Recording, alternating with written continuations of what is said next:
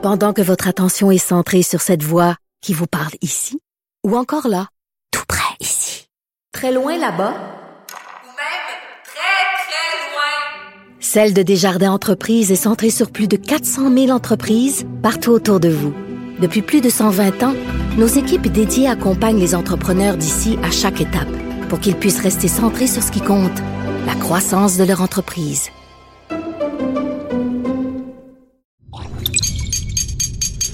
Radio.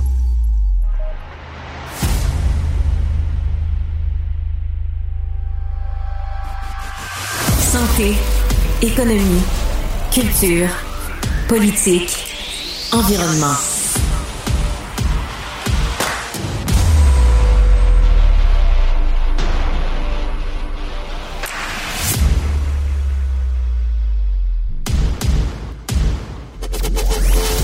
Premier contact avec l'actualité. Déterminé, enraciné, ancré. Philippe Vincent Foisy. Lundi 6 mars, bienvenue à Cube Radio. J'espère que vous allez bien. J'espère que vous avez passé une belle fin de semaine qui était enneigée, mais belle. Le soleil qui nous a donné un petit avant-goût de ce que le printemps va pouvoir nous amener au cours des prochaines semaines et des prochains mois. Donc le plus beau est devant nous, le plus froid est derrière nous, le plus enneigé aussi. Parlant de neige, euh, en presse ce matin, c'est une histoire sur le Far West du déneigement. Travailler de soir, vous le voyez fort probablement, si vous êtes sur la route le soir, la nuit, voir les gens qui font du déneigement faire comme si la route, il y avait le code de la sécurité pour les automobilistes, autobus, tout le reste du monde, mais pour eux, non, fallait aller plus vite, ce qui peut amener des dangers. Hier, plein milieu de l'après-midi, une euh, petite pelle pour ramasser la neige sur les trottoirs qui brûle un feu rouge en plein milieu d'une grosse intersection. C'est pas grave, on va vite même pas sur le trottoir en plus. Donc le Far West de ce côté-là. Vous l'avez sûrement vu aussi euh, dans ce déneigement-là. Bon, sans compter quand on pète des poubelles, puis les trottoirs, on a du fun avec ça aussi.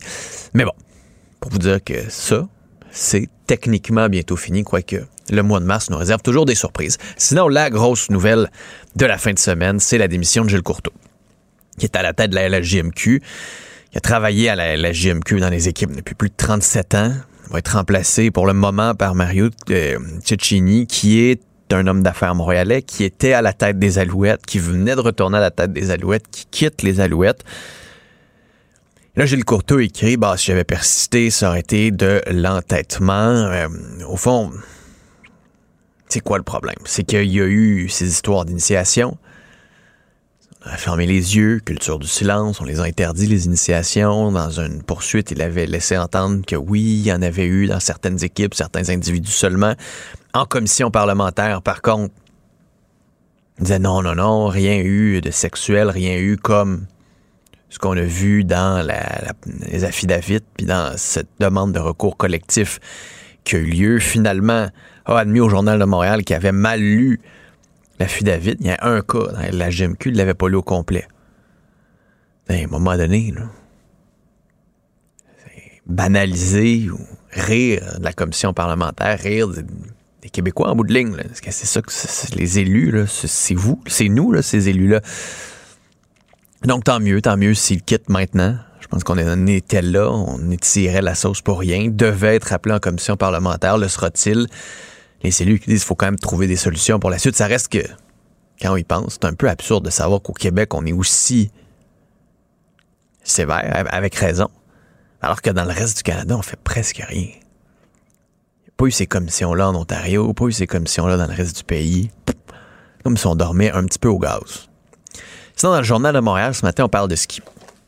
Pour deux raisons. D'abord, il y a cette histoire d'avalanche en Gaspésie le témoignage d'un des rescapés, Bruno Estigui, qui dit qu'il faisait du snowboard. Quand il a entendu le bruit, il s'est retourné, a vu la neige derrière lui et a été complètement emporté, a été chanceux, n'a pas été enseveli. Il était au début de l'avalanche, donc on peut aller sur le dessus, s'est blessé, des échymoses, rien de grave, mais tout un choc. Chanceux, ça en est sorti comme ça les deux autres personnes qui étaient dans les mêmes pistes aussi s'en sont sortis euh, sans décès, hein, contrairement à ce qu'on a vu par exemple au Colorado. On a vu dans l'Ouest canadien au cours des derniers mois. c'est comme si l'hiver avait été plus difficile sur le plan des avalanches. Puis là, on nous raconte que sa blonde est en haut, au sommet, mais elle regardait. Imagine, là, en haut de la montagne, une amas de neige énorme qui ramasse ton chum puis qui l'amène 500 mètres plus bas. Il y avait des patrouilleurs, il y avait du monde. On a pu les, resca- rescaper assez rapidement, ça s'est bien fait, mais quand même, ont été chanceux ici. Autre histoire. On nous dit que les urgences autour des centres de ski débordent. On est revenu à des chiffres de, ben oui, les week-ends, surtout en après-midi et en soirée, il y a des dizaines de blessés de stations de ski. Il y a beaucoup plus de monde dans les stations de ski, beaucoup de jeunes, puis beaucoup de gens sans expérience. C'est un beau cocktail qui augmente les risques. Les médecins disent parfois qu'ils sont dépassés, que les urgences sont remplies. On dit par contre, il y a du bon. Le bilan total s'améliore. Il y a moins de blessures par jour de ski. Tu sais, on calcule le nombre de jours de ski. C'est comme une méthode qu'on a faite pour calculer. Il y avait à peu près combien de monde par jour. On a un ratio qui baisse. Tant mieux. Ceci dit, il y a quand même des problèmes liés à l'alcool, il y a quand même des problèmes liés à la drogue. C'est important de faire ce bilan-là. C'est quand même compliqué parce que c'est comme le ministère de l'Éducation qui compile tout ça. C'est pas les médecins. On parle à peu près une dizaine de milliers de blessures par année, mais est-ce qu'on on les mesure pas dans quel contexte? Est-ce que c'est juste des blessures, par exemple, liées à l'alcool? Est-ce que c'est juste des adolescents? Est-ce que c'est juste du monde qui vont vite? On a eu quand même deux personnes qui sont mortes cette année. Là. Une jeune fille dans un T-bar. Un jeune homme à Bromont. Comment ça a pu se passer? Il y a encore des morts. Comment ça se fait? Ça, fait partie de la discussion. Puis il y a beaucoup d'histoires de blessures que tu entends à gauche, à droite. Est-ce qu'ils sont là-dedans? Est-ce qu'ils sont vraiment compilés? Est-ce qu'il y a des problèmes qui sont constatés à l'intérieur de certaines montagnes? Pense qu'il y a quand même un petit suivi à faire là-dessus. Il y a un médecin qui dit Feriez-vous ça? Conduire à 30 km/h bien chaud? Fort probablement pas. Pourquoi vous le faites en ski? Vous n'avez pas d'équipement. C'est une question importante. Sinon, on parle de COVID. Il y en a beaucoup qui disent, ben là, ça fait trois ans, ça va faire trois ans, le premier confinement, dans quelques semaines. Arrêtons d'en parler, on est tanné, on n'en peut plus, les vaccins. On a comme réglé une partie quand même de la, situation. Tout le monde est presque vacciné. On en a beaucoup moins. On s'en va vers le printemps, l'été. Normalement, il aurait pu avoir de vagues pendant encore quelques semaines, à moins qu'il y ait un nouveau variant encore plus contagieux. Mais bon, pour le moment, la plupart des gens se disent, en fait, ce que la santé publique dit, c'est qu'on est bien protégé. Ceci dit, il y en a pour qui c'est toujours pas terminé la COVID. Parce que la COVID longue a touché à peu près 10% des Québécois. Puis il y en a encore qui ont des symptômes, qui ont des symptômes lourds. C'est difficile de se lever, difficile de, de- faire de l'exercice plus que 5-6 minutes, 10 minutes. C'est difficile de pas être fatigué non plus. Ces gens-là sont tout le temps fatigués. Puis on a de la difficulté encore à comprendre la COVID longue, à encore plus la traiter. Ce qu'on dit, c'est qu'en ce moment, les listes d'attente sont hyper longues pour ceux qui ont des symptômes de la COVID longue. C'est difficile d'être traité. Tu sais pas encore comment le faire. Et on dit qu'il n'y a pas assez d'argent qui est investi par le gouvernement là-dedans et les patients ne sont pas assez en forme pour être des bons lobbyistes. À un moment, c'est important qu'on en parle pour mettre de la pression sur le gouvernement. Parce que oui, pour nous, c'est fini la COVID, puis tant mieux, si vous l'avez eu, puis c'est parti. Mais il y a encore pour une grosse partie de la population qu'on peut pas, qu'on peut pas oublier. Il va falloir penser à ces gens-là, va falloir les aider. Sinon, texte du guide de l'auto ce matin qui risque de circuler pas mal au cours des prochains jours sur les assurances pour les voitures électriques. Donc, un collègue du guide de l'auto qui s'est une voiture électrique et qui a vu sa prime d'assurance presque doubler.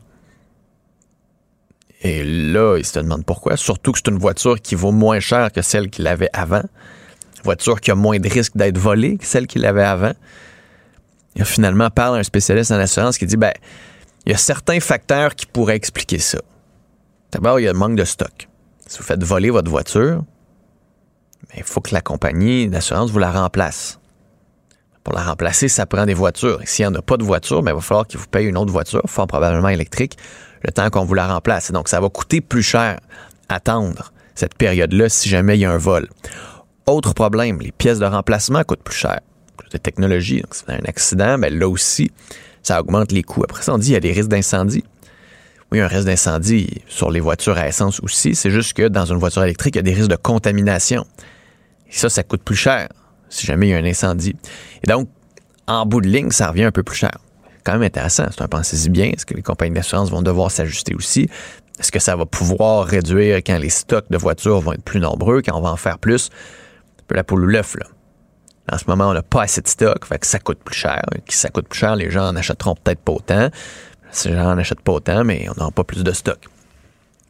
En terminant cette vidéo de d'un prix Nobel, encore une fois, cette jeune fille de 16 ans qui fait vapoter un bébé de 16 mois dans une garderie sur les réseaux sociaux. je me...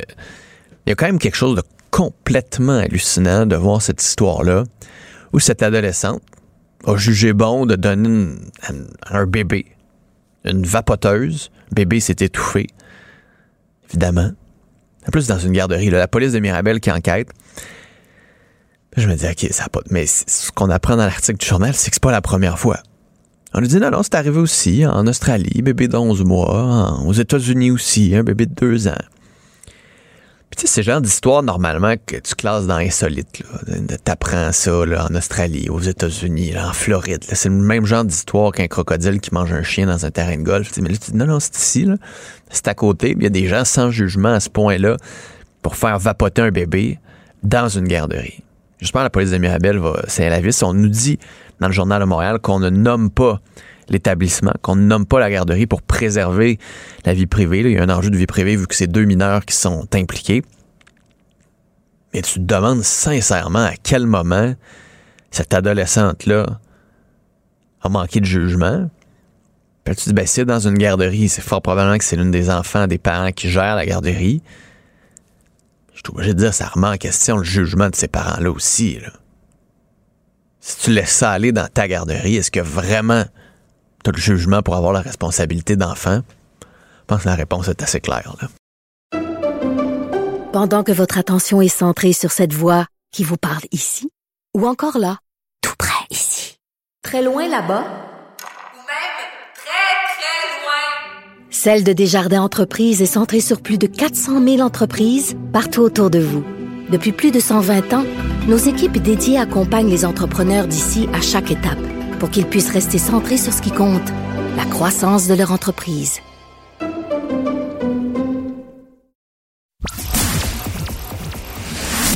Journaliste engagé, il propose des solutions.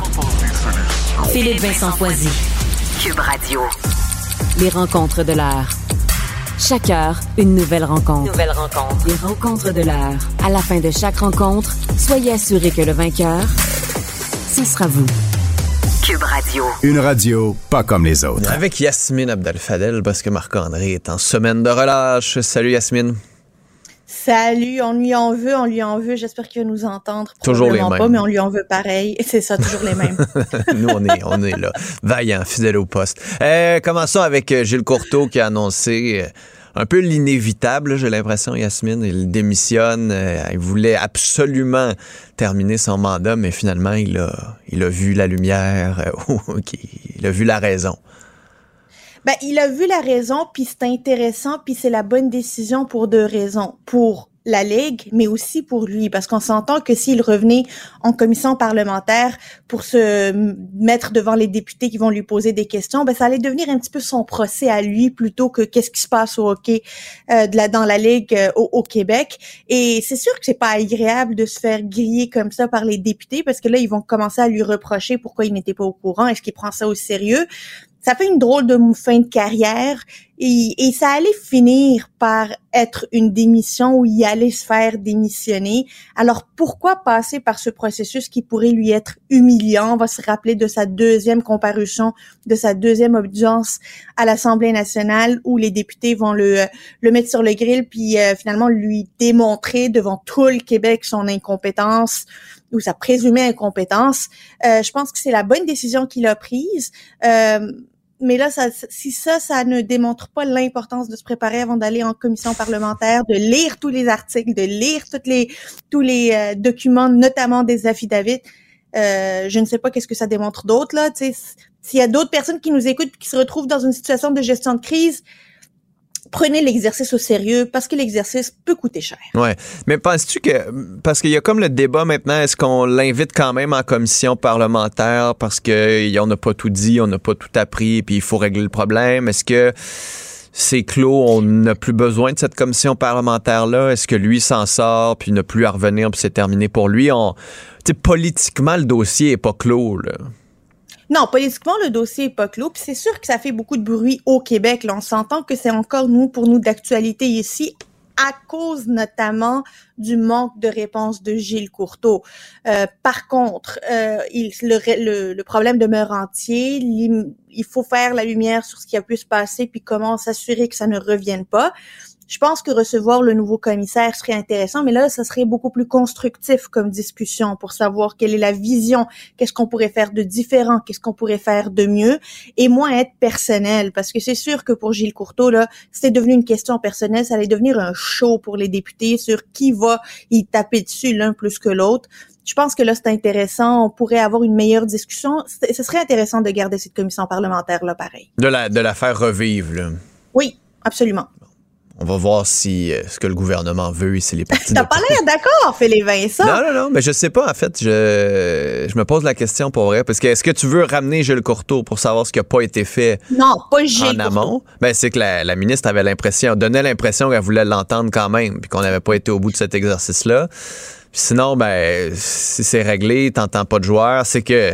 C'est ça. Je sais pas si. Je, je, je, sais pas, en fait, exactement c'est quoi qu'il faut faire dans, dans, dans ce ben, dossier-là faut pas oublier que François Legault, vendredi, a lié le dossier du hockey aux questions aussi des violences au hockey. Donc, si on le regarde d'une manière plus globale, pas juste sur ce qui a pu se passer puis qui était sorti dans ce jugement-là, mais le voir de comment on peut faire évoluer le hockey puis la ligue junior majeure de hockey. Ça serait on sort pas d'un exercice avec Marc Denis puis parce que Mané, on passe beaucoup de temps sur le hockey. Là. Je sais pas si ça vaut, ça, vaut tout ce jus. Euh. Oui, non, je sais, je sais, mais c'est pourquoi on fait un exercice si on est pour le refaire après parce qu'on l'a mal fait la première fois, parce qu'on Mané, faites-le comme il faut la première fois, puis on va être correct. Mais bon, ça c'est. Ça c'est sûr. Voilà, petit éditorial ce matin.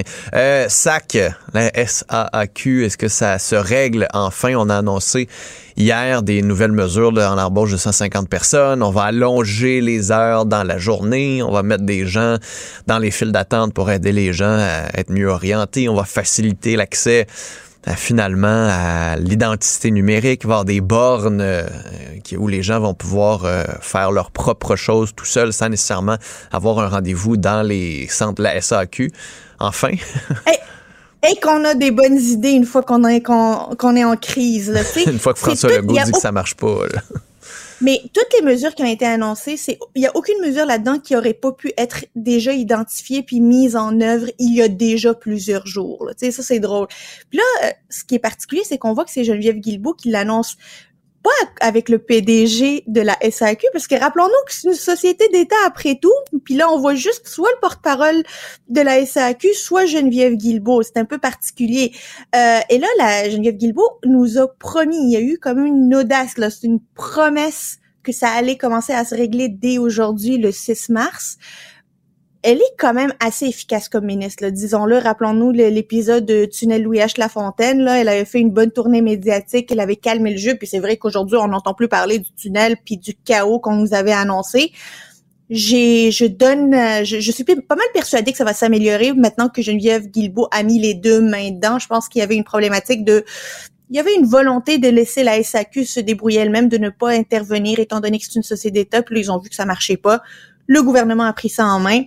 D'habitude, quand le gouvernement prend ça en main, ça va moins vite, mais là, c'est Geneviève Guilbeault, fait que ça va mieux, ça va plus vite, disons les choses franchement, mais la pression politique était là, et c'est absolument surréaliste le fait que le politique ait besoin de, de s'impliquer dans un changement technologique qui occupe une organisation. Là, c'est à quel point là le politique doit être partout, puis euh, parce qu'on n'est pas capable d'avoir une imputabilité à l'intérieur des organisations. Pour moi, c'est un symptôme qui pourrait être repris pour plusieurs autres sociétés d'État. On n'a qu'à penser à la Société des traversées du Québec. On a besoin tout le temps d'aller rejoindre le politique pour dire là ça marche pas dans ta société d'État, il doit mettre les deux mains dedans puis commencer à faire des opérations. Les ministres là, ne sont pas supposés s'occuper des opérations des sociétés d'État. Alors, peux-tu le dire franchement? Mais tu as vu euh, ce week-end euh, François Legault dans une entrevue à la presse qui disait non, non, mais là, on veut euh, être capable de démissionner des PDG de centres de services scolaires, puis on veut qu'ils fassent ce qu'on leur demande, puis qu'on fasse que, tu sais, ils, veulent, ils veulent se mettre les deux mains dedans, le politique, là. Ben, il faut qu'il y ait de l'imputabilité. Les, ces PDG, les, ces, euh, ces dirigeants de différentes, que ce soit des sociétés d'État ou que ce soit les centres de services scolaires, peuvent pas être là quand il y a des bonnes nouvelles à annoncer, puis se cacher, puis se défiler quand il n'y a pas des bonnes nouvelles à annoncer ou des Non, mais en même temps, c'est eux qui comprennent leur terrain. Tu sais, par exemple, ils nommaient l'exemple du Saguenay puis les maternelles 4 ans. À un moment donné, euh, c'est ce que le ministre a fait par la suite de toute façon. Là. Oui, mais on a aboli aussi la les commissions scolaires, on a aboli la démocratie scolaire, comme on l'appelait dans le temps. Non, mais c'est leur De manière à les rendre imputables. oui, de la rendre imputable. Moi, je suis d'accord avec le fait qu'on puisse mettre dehors du monde qui sont incompétents. Euh, le, le code du Saguenay-Lac-Saint-Jean, évidemment, c'est ridicule parce que finalement, le gouvernement est, en est arrivé à la même conclusion que ce directeur général. Euh, ça aurait été une mauvaise euh, une mauvaise action que de que de le mettre dehors, par exemple, parce qu'il a dit quelque chose de vraiment vrai. Mais le fait d'avoir une épée de Damoclès sur ta tête, le fait de savoir que si tu es incompétent, tu peux perdre ta job puis tu peux perdre ta nomination, ben ça change la, ça change euh, le cours des choses, ça te met une petite pression pour être un petit peu plus efficace. Hmm. Bon, espérons que ça se règle. C'est quoi, tu leur donnes quoi, une semaine, deux semaines, mettons, de façon réaliste, là, je ne sais pas dit aujourd'hui. Dix jours ouvrables ou parce que c'est fermé le dimanche? Sauf Ouvrable quand même. Ah ouais, hein? il pourrait peut-être ouvrir les dimanches. Autre ben, ça devrait. Ben, ça devrait. Mais déjà, déjà 150 employés période de pénurie de main-d'œuvre, qu'ils aient eu l'intelligence d'appeler les retraités parce qu'ils connaissent déjà les systèmes. Il y a déjà eu des bonnes décisions de prise, laissant la chance aux coureurs. On va voir peut-être des résultats. Ils, annoncent puis ils promettent des résultats dès aujourd'hui. ils connaissent l'ancien système. Ils connaissent l'ancien système. Ils viennent de le changer. Ils vont peut-être le remettre en marche. Hmm. On a appris de Passeport Canada. Au moins, on a appris de Passeport Canada. C'est peut-être la seule bonne affaire qui vient du fédéral, c'est qu'on a appris de leurs erreurs. Euh, Québec solidaire qui amène euh, ou qui ramène cette, cette affaire-là de contraception gratuite pour les femmes, euh, ça l'est dans certains autres pays où il y a des mesures là, pour faciliter l'accès, notamment à la contraception chez les femmes. Euh, bonne nouvelle? Bonne proposition, en fait? Je sais pas, je sais pas comment la qualifier. Je la trouve juste populiste comme, comme, comme mesure. Je m'explique. C'est déjà couvert par le programme d'assurance médicaments au Québec. C'est déjà couvert. Là. Euh, il n'y a pas de preuves démontrant une, euh, une problématique d'accès à des contraceptifs pour les femmes sous ordonnance. Tu, sais, tu reçois ton ordonnance, et soit tu es assuré par le privé avec ton employeur ou l'employeur de ton conjoint ou ta conjointe, ou tu es euh, déjà, euh, ou c'est le, le, régime public d'assurance médicaments. Donc, il n'y a pas de problème. Il n'y a personne qui paye le plein prix pour avoir accès à des contraceptifs sous Mais ordonnance. Ça te prend un médecin. Mais, mais ça continue à te prendre un médecin. Euh, Québec solidaire ne n'enlève pas le médecin s'ils disent les contraceptifs sous ordonnance. Donc, je ne vois pas le problème que l'on essaie de régler, hmm. euh, puisque, un, c'est couvert, alors que, par exemple, tout le monde ne se, euh, ne se protège pas avec des contraceptifs oraux ou des contraceptifs intra-utérins, par exemple, comme des... des, des stérilés. là, comment on des stérilés, c'est ça. Comme des stérilés mais les préservatifs, eux, ils sont encore taxables. Ils sont encore pas nécessairement abordables pour des personnes qui souhaitent se protéger. Pourquoi ne pas faire des propositions qui touchent d'autres moyens de contraception qui sont aussi efficaces plutôt euh, que de euh, d'aller rendre euh, l'espèce de franchise de quelques dollars gratuite là où il n'y a pas de problème d'accès aux contraceptifs sous ordonnance là? Faut le dire. Alors, ça coûte combien, euh, tu sais, mettons, pour euh, les hommes qui nous écoutent et qui n'ont aucune idée de, de ça, ça, ça, coûte combien avec les assurances? C'est 20 pièces par mois, 10 pièces par mois? Euh? Même moins que ça, moins que 20 pièces par mois. Là, entre, ça dépend de ton régime d'assurance. Là. Il y en a que c'est couvert à 100% mais moi, j'ai déjà payé 3 pièces comme j'ai déjà payé 10 pièces, dépendamment de mon assureur. Là, okay. Fait que ça a été...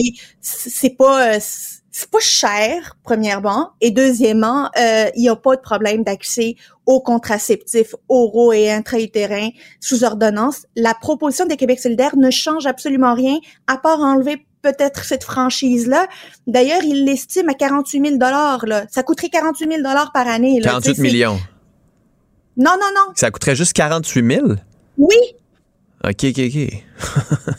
Non, non, c'est pas 48 millions, 48 000 dollars. C'est juste pour te dire à quel point c'est pas. Euh, Ah ouais, hein, c'est pas grand-chose c'est pas grand-chose. Mais en même temps, tu sais, politiquement, c'est intéressant parce que ça s'adresse à leur clientèle, jeunes femmes plus, plus jeunes qui utilisent ça pour... Mais, mais ça serait original et intéressant de dire, ben, on devrait commencer par détaxer les préservatifs parce que les préservatifs sont aujourd'hui des produits taxables. Commençons par ça, tu sais, un peu comme les produits hygiène féminin, là, qu'ils veulent rendre gratuits. Au début, en 2015, on les avait détaxés tant au fédéral qu'au provincial. Ben, peut-être que maintenant, d'un point de vue de planning familial, de euh, le préservatif est il peut être considéré comme un produit essentiel et être détaxé. Je trouverais ça beaucoup plus intelligent comme proposition que s'attaquer à un problème qui est inexistant. Fait que oui, c'est une bonne nouvelle populiste, mais c'est pas une nouvelle qui règle le problème de personne. Ouais. Bon, au moins, on en parle. Au moins, on parle de ça. oui. On a appris, euh, plusieurs hommes, combien ça coûtait la, pilule pour les femmes. Yasmine, bonne journée. À toi aussi. Salut. Bye bye. Ce segment est aussi disponible en vidéo sur l'application Cube ou le site cube.ca. Pendant que votre attention est centrée sur cette voix qui vous parle ici, ou encore là, tout près ici, très loin là-bas, ou même très, très loin, Celle de Desjardins Entreprises est centrée sur plus de 400 000 entreprises partout autour de vous. Depuis plus de 120 ans, nos équipes dédiées accompagnent les entrepreneurs d'ici à chaque étape pour qu'ils puissent rester centrés sur ce qui compte, la croissance de leur entreprise.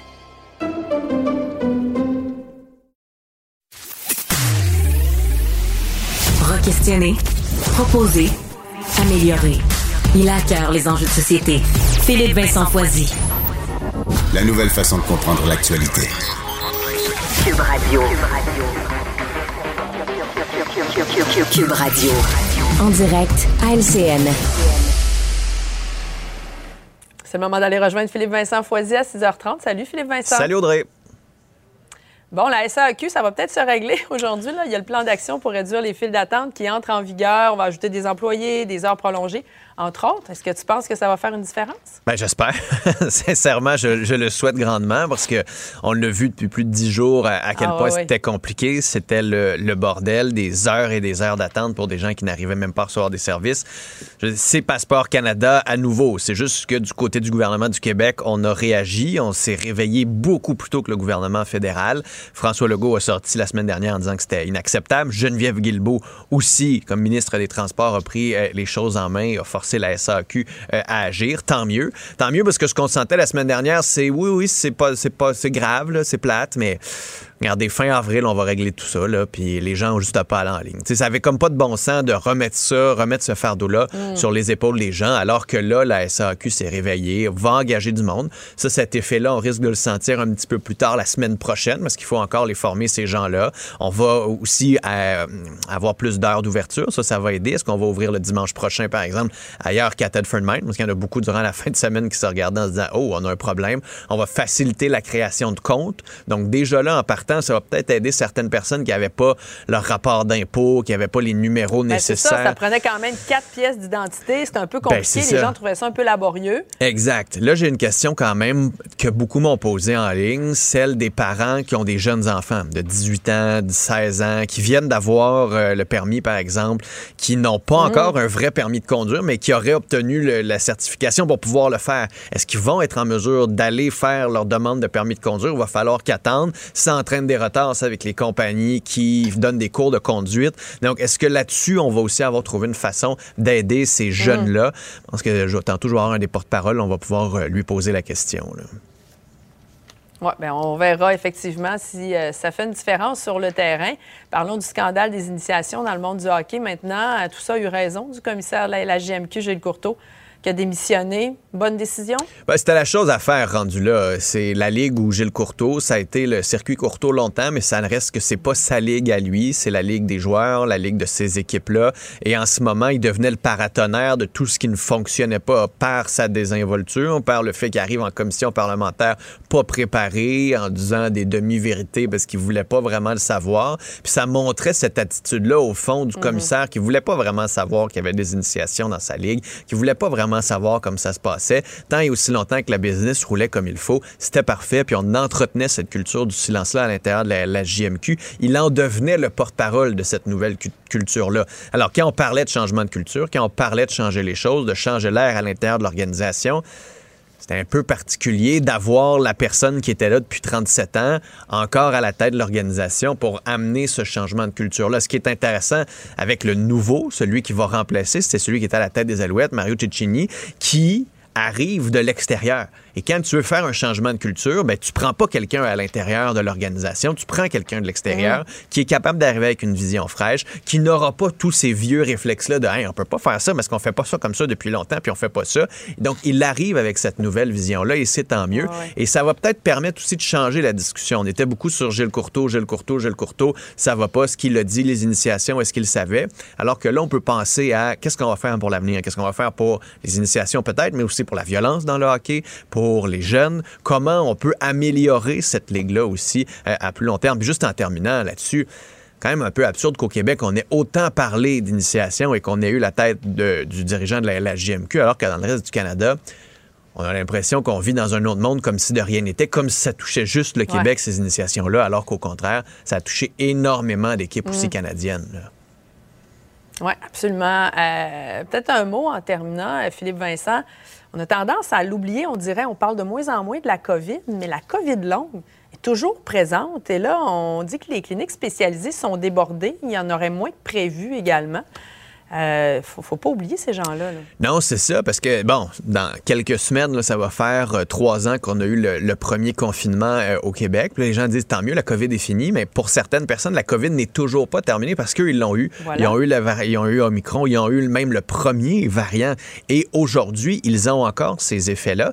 Et je pense qu'il y avait une des phrases qui était hyper intéressante dans le texte du Journal de Montréal ce matin où on parle à un des médecins qui dit en ce moment, il n'y a pas assez d'argent du gouvernement du Québec pour traiter, comprendre, mesurer les effets de la COVID longue. Va falloir avoir plus d'argent. Et le problème, c'est que les patients atteints de la COVID longue ne sont pas assez en forme la difficulté à respirer, sont souvent fatigués, sont souvent essoufflés, donc ne sont pas assez en forme pour être de bons lobbyistes. Alors, à un moment donné, il ne faut pas qu'on oublie ces gens-là. Ça touche près de 10 de la population au Québec qui a eu la COVID. Alors, ne les oublions pas. Travaillons pour trouver des solutions là-dessus. C'est jamais s'il y a une autre vague. Ça aurait pu être vous aussi. Alors, c'est un bon, un bon pensez-y bien ce matin de ne pas, penser, de pas oublier et de ne pas faire comme si la COVID était terminée pour tout le monde. Merci, Philippe Vincent. Salut, Audrey. À demain. Culture et société.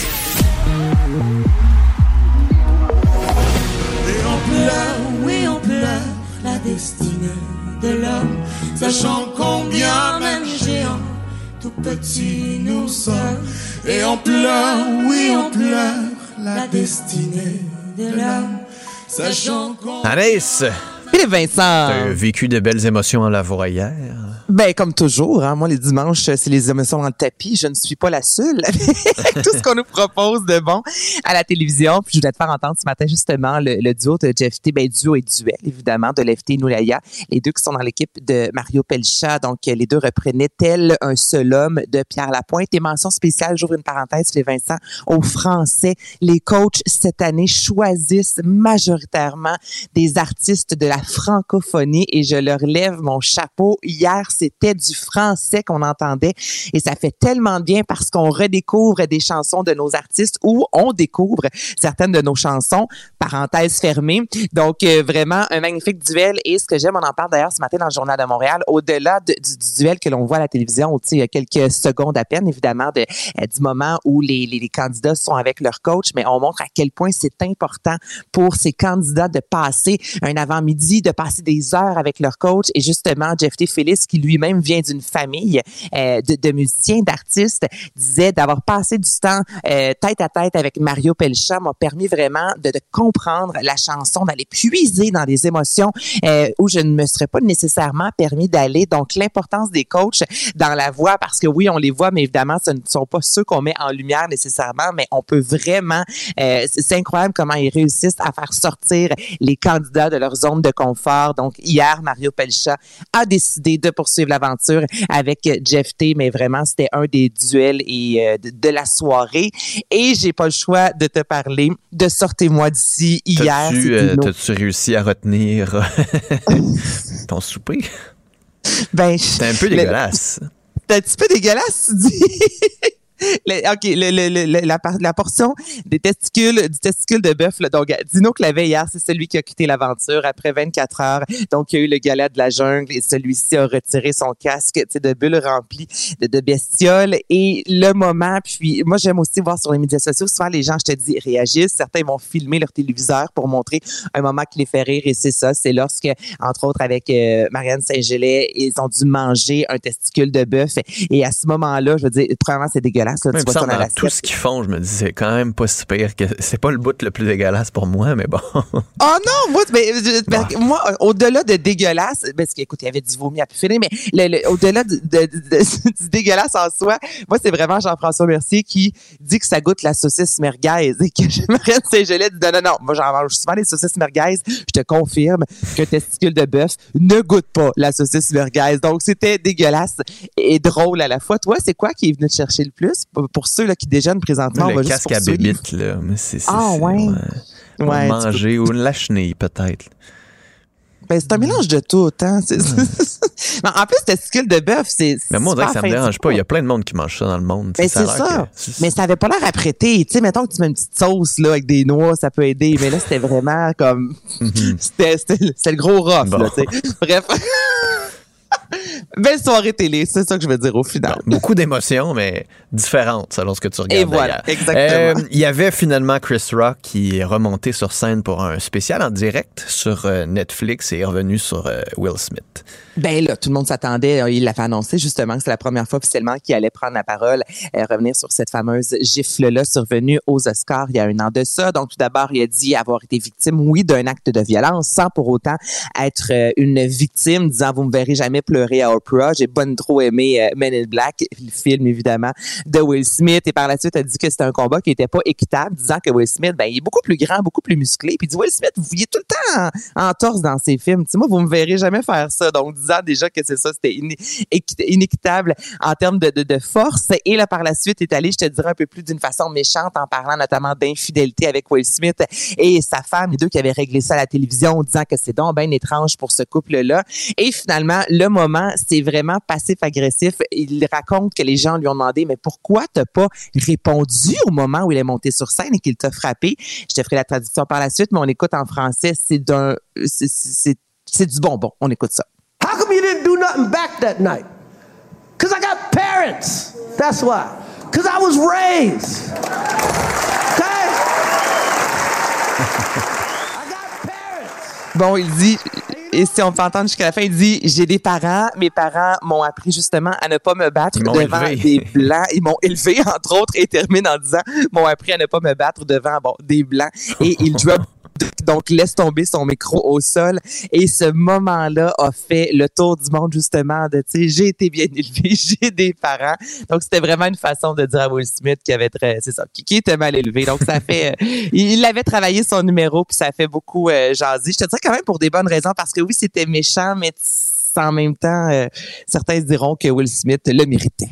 Bon, Maintenant, parle-moi de la démission d'un. Euh, démission.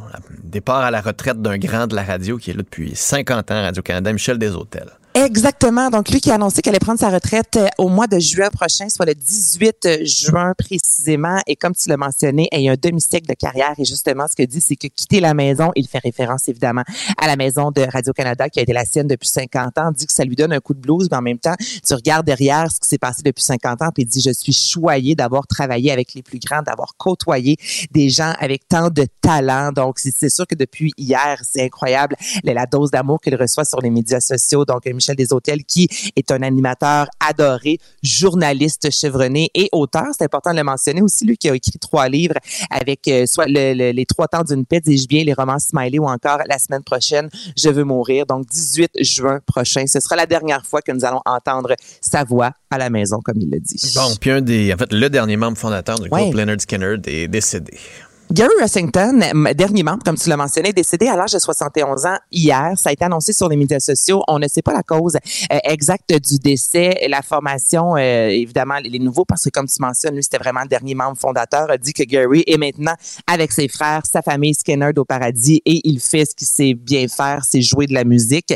Lui qui est un guitariste extraordinaire et sa vie est tellement particulière. Bon, sex, drugs and rock and roll, on s'entend qu'on parle aussi de Nerd Skinner comme étant une formation de droite eux qui étaient là justement en 2016 avec Donald Trump. Et bon, en 76, il y a eu un accident de voiture, il a survécu et il a fait partie de ce fameux crash dans l'histoire du rock, là, crash d'avion en 77 où trois membres de la formation étaient ben, sont décédés. Donc lui avait survécu. Donc c'est vraiment euh, un des grands quand on parle depuis un an qui, qui, nous quitte régulièrement dans les étoiles du rock. Il en fait partie. Donc il est décédé à 71 ans. Bon. Et on n'a pas le choix d'y aller avec un classique. Ben, c'est ça. On n'a pas le choix. Salut, Anaïs. les Vincent, bye bye.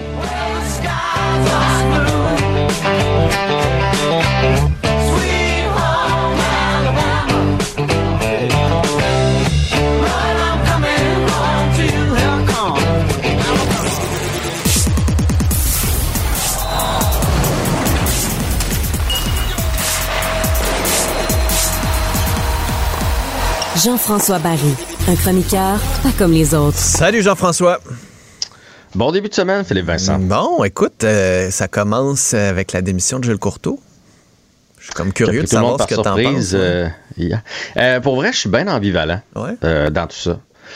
Ben, d'un côté, je, trouve que ce dossier-là a été très, très mal géré dans le passé, parce que c'est sûr que il y a des gens qui étaient au courant des, des initiations. Là. Puis moi, j'ai même joué au hockey avec des anciens qui m'ont dit Tu vas voir qu'un tel à la télé, il va pas, il va ben, pas trop parler fort parce que les anciens joueurs, ils passaient tout par là puis ils l'ont tout fait. Est-ce que c'était aussi grave tout le temps? Ça, c'est autre chose. Fait est-ce que Gilles Courteau était au courant? Probablement. Est-ce que les DG de l'époque, les entraîneurs de l'époque, les propriétaires d'équipes juniors de l'époque étaient au courant? Oui. Est-ce que ça s'est fait dans le football, dans le baseball, dans le soccer? Oui.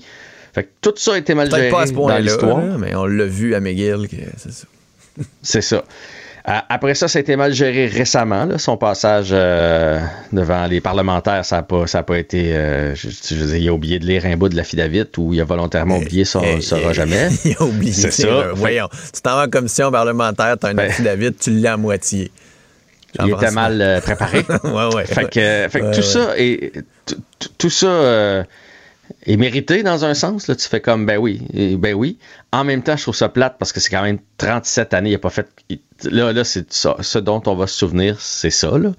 Euh, il a pas fait que du mal en, 37 ans. là.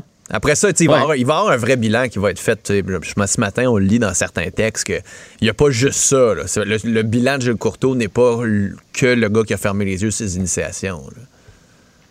Ben, j'espère. C'est pour ça que je te dis, je suis comme. Euh, parce, parce qu'il a quand même fait euh, pour cette ligue-là, pour le hockey, il a fait beaucoup, là.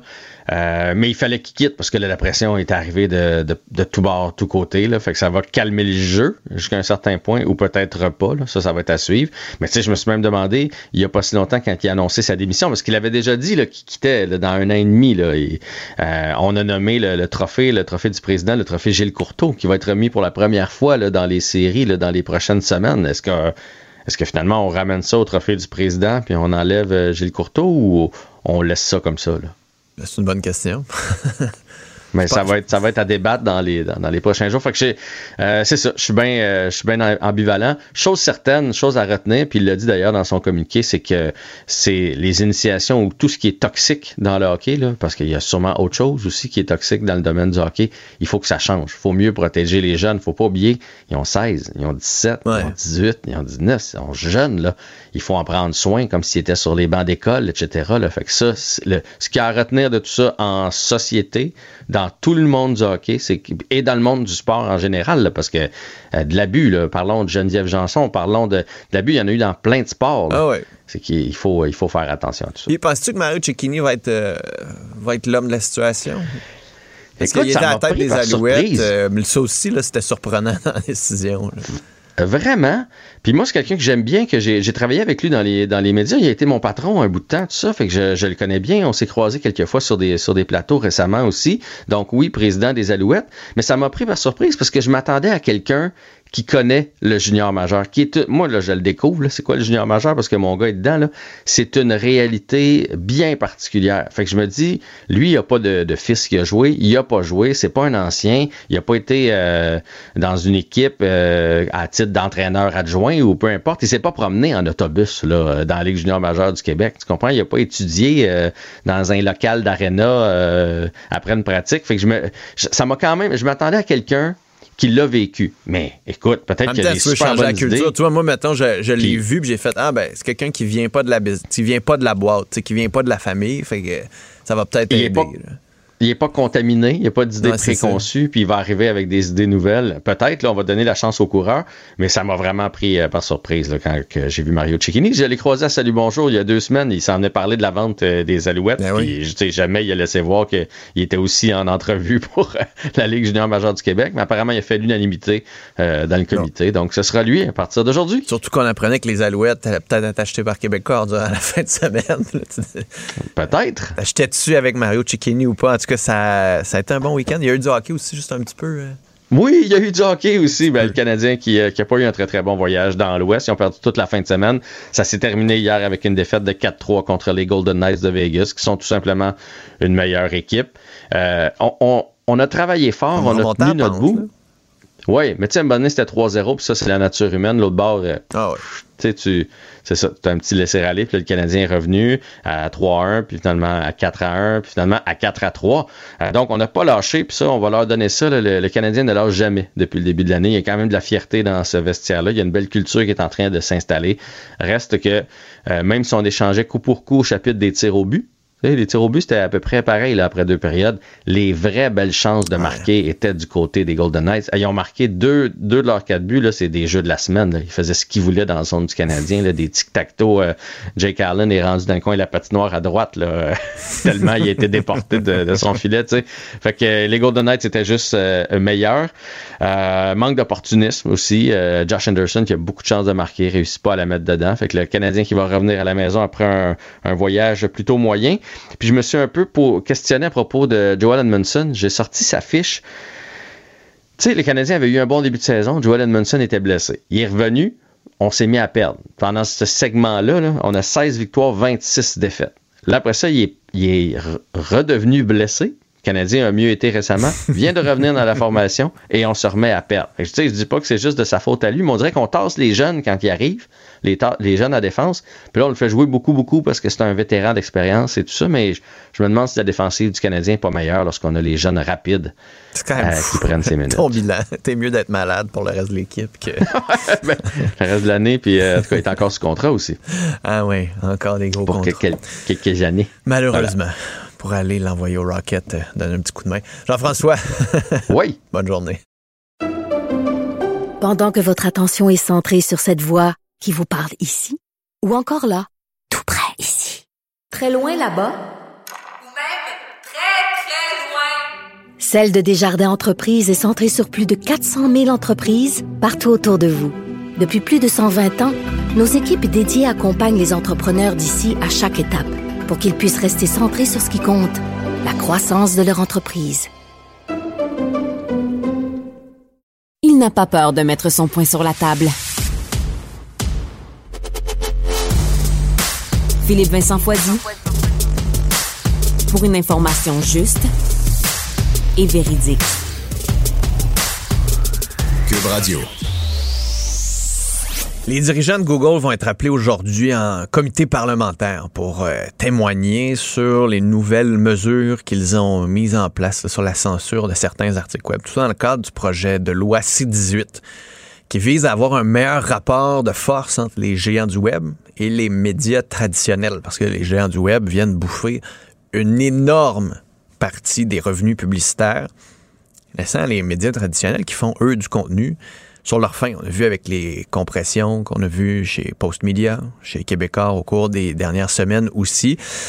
Et il y a des initiatives qu'on a vues aussi durant la fin de semaine pour forcer, convaincre, dirons-nous, euh, certaines compagnies à investir davantage en publicité dans les médias locaux. L'Association des agences de communication créative a une lettre ouverte, a fait des entrevues là-dessus. On va en parler avec sa présidente directrice générale, Dominique Villeneuve, et Louis Areras, qui est président du comité permanent des directeurs médias pour l'association. Bonjour à vous deux. Bonjour, bon matin. Euh, Madame Villeneuve, cette euh, sortie publique, la lettre ouverte ce matin pour demander aux compagnies d'investir davantage dans les médias, c'est une bonne stratégie selon vous d'investir dans les médias traditionnels encore pour une compagnie? Ben, en fait, ce qu'on souhaite avec la lettre ouverte, euh, c'est une continuité avec le mouvement Média d'ici qui est lancé depuis 2020. L'idée, c'est de conscientiser les dirigeants d'entreprise à l'impact positif que peut avoir leurs investissements dans les médias d'ici. Euh, parce qu'on a toute une responsabilité quant à l'avenir euh, des médias. Puis je pense que ça passe du, point de vue des entreprises, à tout le moins, par la conscientisation et la sensibilisation de savoir à quel point l'impact positif peut être important. Mais c'est qui, qui, qui décide de ça? Est-ce que c'est l'entreprise qui dit moi je veux juste mettre du sur les réseaux sociaux, je veux juste des stratégies réseaux sociaux ou c'est les agences qui disent il faudrait peut-être aller dans les réseaux sociaux, c'est plus payant, c'est là où les gens sont? Ben, je vais laisser Louis, notre expert média, euh, vous parler un peu du processus. Ben, dans, le fond, euh, ça, ça dépend si euh, l'annonceur a une agence ou pas. dans le cas où l'annonceur n'a pas d'agence, ce qui est quand même le cas souvent pour pour les PME, mais ça va être ça va être une question d'accessibilité, ça va être une question de de, de préférence de connaissances. Fait que ça, ça va être vraiment l'annonceur directement. Dans le cas des agences, ben c'est sûr que nous autres, on se fie à, euh, à, des études ou sinon à de la recherche qui nous démontre qu'est-ce qui fonctionne plus euh, mieux euh, par rapport aux objectifs que, que le client a. Fait que c'est, une c'est, une recommandation qu'on fait au client, puis par la suite, ben c'est à l'annonceur aussi d'approuver cette recommandation-là. Fait que c'est, pour ça que on voulait justement en parler de façon beaucoup plus publique parce que c'est un peu la responsabilité euh, autant de l'agence que, que euh, de l'annonceur, puis euh, c'est en, en parlant, puis c'est en communiquant qu'on est capable de, de voir si on donne la juste place aux, aux médias d'ici. Mais ça fait que c'est aux agences d'avoir une prise de conscience aussi. Oui. Ben, ça, la majorité de nos. Oui, vas-y, Louis. Ça, ça, on le fait quand même bien. Je vais laisser Dominique à vous en parler, mais oui, c'est une prise de conscience que qu'on a depuis, parce que le mouvement euh, est quand même lancé depuis euh, trois ans. c'est quelque chose qu'on voit déjà de façon euh, quantitative. Mme Villeneuve. Mais j'ajouterais en fait qu'à la lumière de l'audit qu'on a fait l'année passée, 34% des investissements numériques de par nos agences médias seulement étaient dirigés vers les médias locaux au Québec en 2021.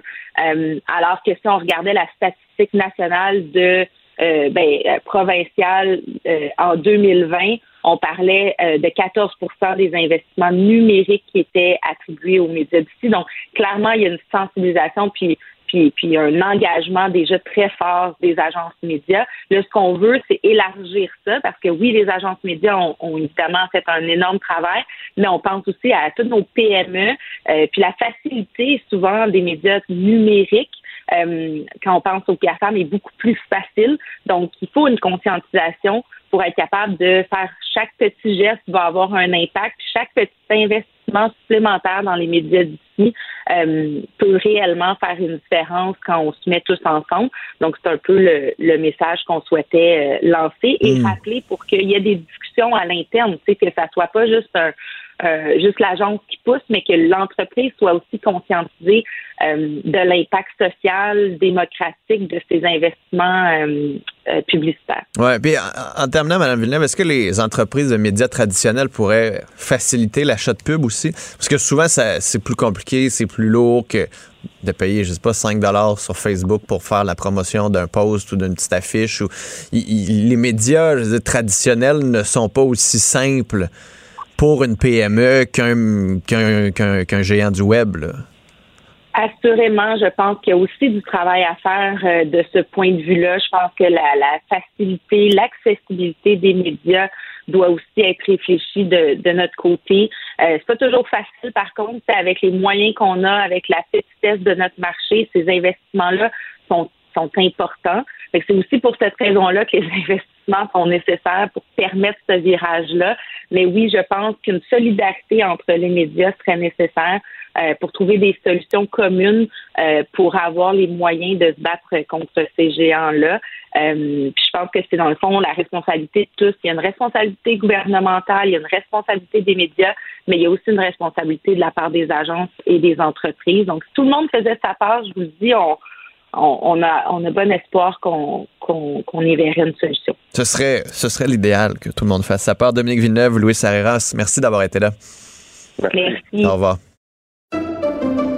Pendant que votre attention est centrée sur vos urgences du matin, vos réunions d'affaires du midi, votre retour à la maison ou votre emploi du soir, celle de Desjardins Entreprises est centrée sur plus de 400 000 entreprises à toute heure du jour. Grâce à notre connaissance des secteurs d'activité et à notre accompagnement spécialisé, nous aidons les entrepreneurs à relever chaque défi pour qu'ils puissent rester centrés sur ce qui compte, le développement de leur entreprise.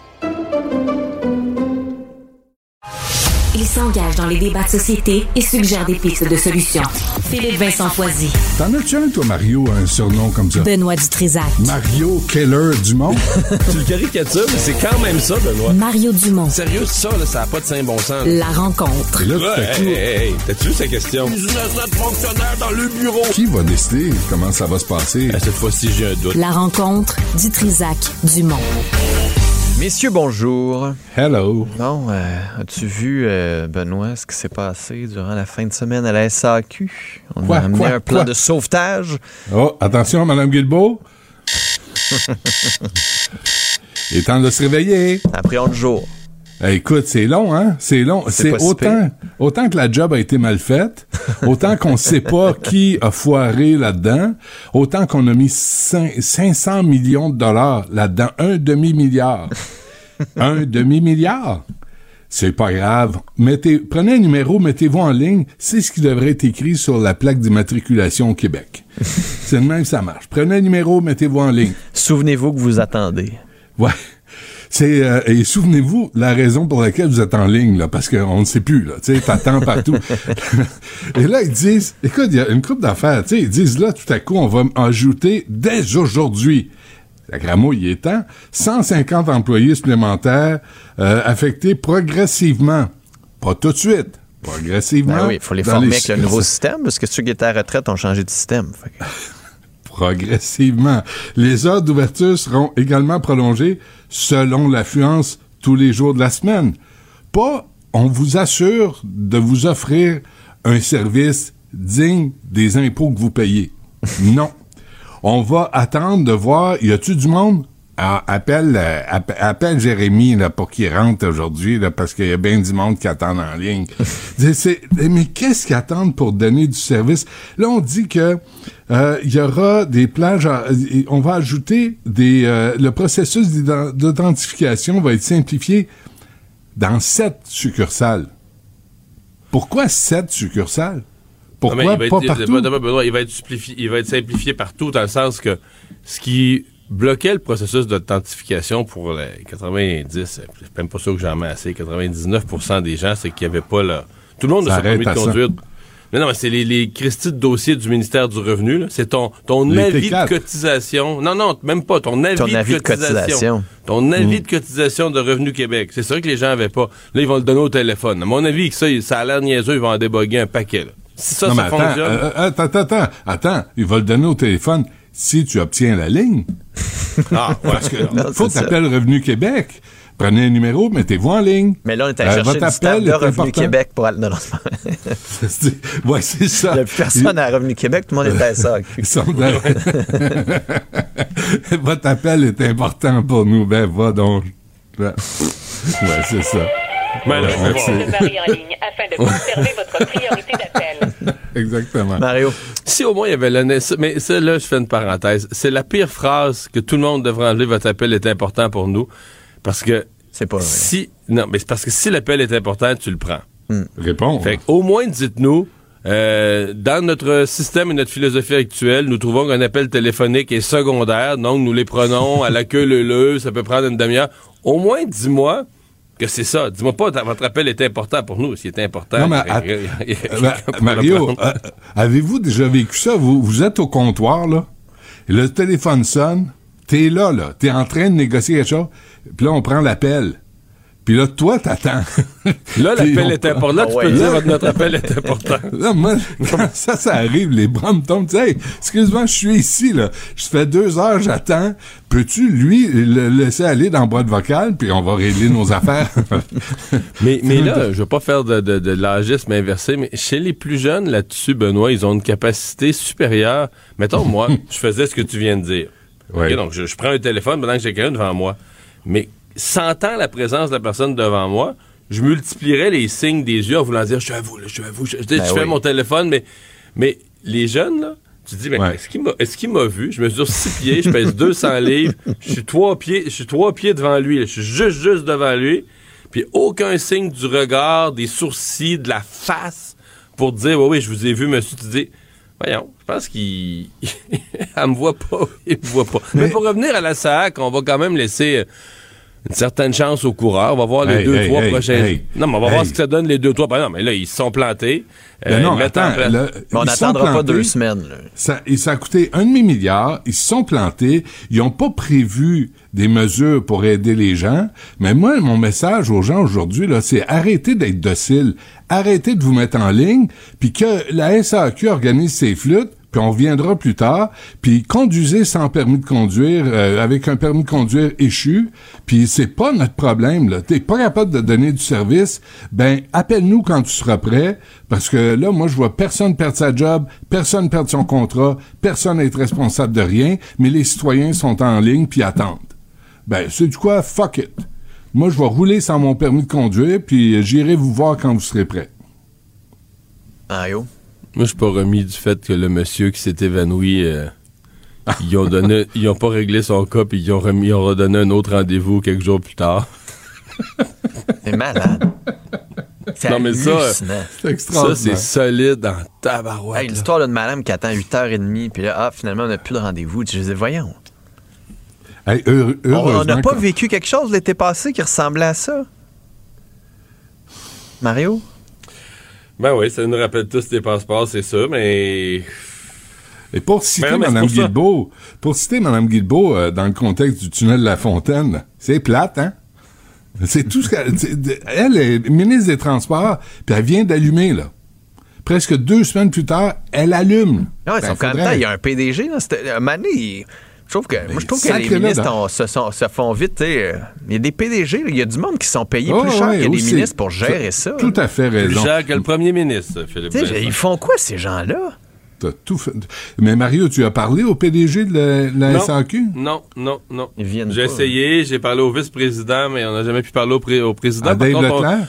on- ça, c'est le vice-président. On va Ouais, l'avoir tantôt en entrevue. Ouais, mais le président, on l'a relancé ce matin. Ah oui, hein? Puis il n'y a personne qui va perdre sa job là-dedans. Moi, c'est ce que je trouve extraordinaire. Puis on connaît pas le détail. Moi, j'ai demandé à Dave Leclerc, je veux voir le la facture en détail. Je veux voir le détail de la facture. Je veux voir où sont allés les 500 millions. J'aimerais, comme citoyen, là, qui paye des, taxes depuis longtemps des impôts, c'est correct. Je suis prêt à payer ma part. Mais là, là, je veux savoir où est allé l'argent. Je veux savoir à qui, je veux savoir pour quel service, puis je veux savoir c'est qui le cabochon qui a mis ça en ligne qui est tout croche. Mais c'est trop demandé. Parlons de hockey. Mario, as-tu été surpris par la démission de Gilles Courteau? C'était Ben, pas vraiment. presque Moi, inévitable? Quand, quand j'ai vu que l'Assemblée nationale le redemandait, euh, je voyais pas comment il allait pouvoir rester. Sur le coup, euh, sa réaction, c'était de dire non, non, je reste aux commandes, etc. Mais il y a un point, euh, moi, je dois dire, euh, je, je comprends là, que ça finit sa carrière platement. Moi, dans ma tête, Gilles Courteau demeure quelqu'un qui a amélioré le junior. Peut-être pas assez, peut-être pas assez vite. Peut-être le. Tu sais, il y a des points où tu dis les changements de mentalité qui sont exigés sont tellement grands. Euh, il s'est passé dans, dans le passé des choses tellement inacceptables que ben c'est ça. Ça il faut que les individus, les individus qui ont vécu une époque, euh, ils en ont ses doigts. Là, peu importe ce qu'ils ont fait ou qu'ils n'ont pas fait pour améliorer les processus en chemin, là, ils sont devenus comme faisant partie du problème malgré eux. Et c'est probablement une bonne chose qu'il euh, quitte. Qui quitte d'ailleurs sur un dossier, le, dossier supplémentaire dont il disait ne pas être au courant, le type qui a eu l'air fou, il n'y avait pas parlé de... Mais si je comprends bien, c'est quelque chose qui est survenu dans les années 90. Fait que c'est pas que c'est pas grave parce que c'est survenu dans les années 90. Sauf que ça nous répond, ça, nous laisse toujours. Euh, les députés parlent de choses survenues il y a 25 ans, mais ils en parlent comme si c'était arrivé dans le vestiaire hier. Il y, a comme quelque chose. Et je j'ai toujours pas de députés qui sont euh, dans, dans, le présent, là, qui cherchent. Parce que moi, quand je parle aux parents, quand je parle aux gens qui sont dans le présent, qui ont des jeunes dans la Ligue junior majeure maintenant, ce qu'ils répondent, c'est ça se passe plus. Mais ça, c'est comme si, on veut-tu l'entendre ou on voudrait, on veut être un député héros parce qu'on veut prouver qu'on améliore les choses. Mais mettons que non, mais pas qu'elles sont parfaites, mais mettons qu'elles sont déjà largement améliorées. On peut-tu le dire ou c'est interdit de le dire? Ça? Mais ben, entendons-les, ces gens-là.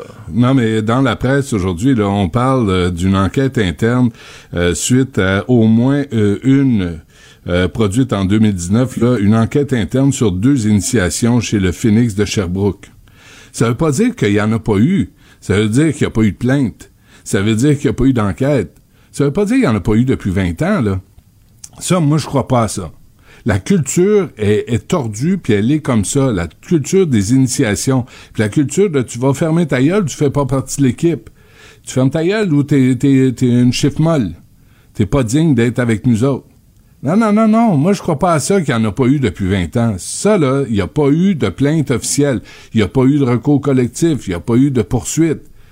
Mais il y a eu des enquêtes internes. Il y en a eu en 2019 chez le Phoenix de Sherbrooke. Fait que, il y en a eu d'autres. Puis là, Courtois, moi, je trouve ça bien plate, là.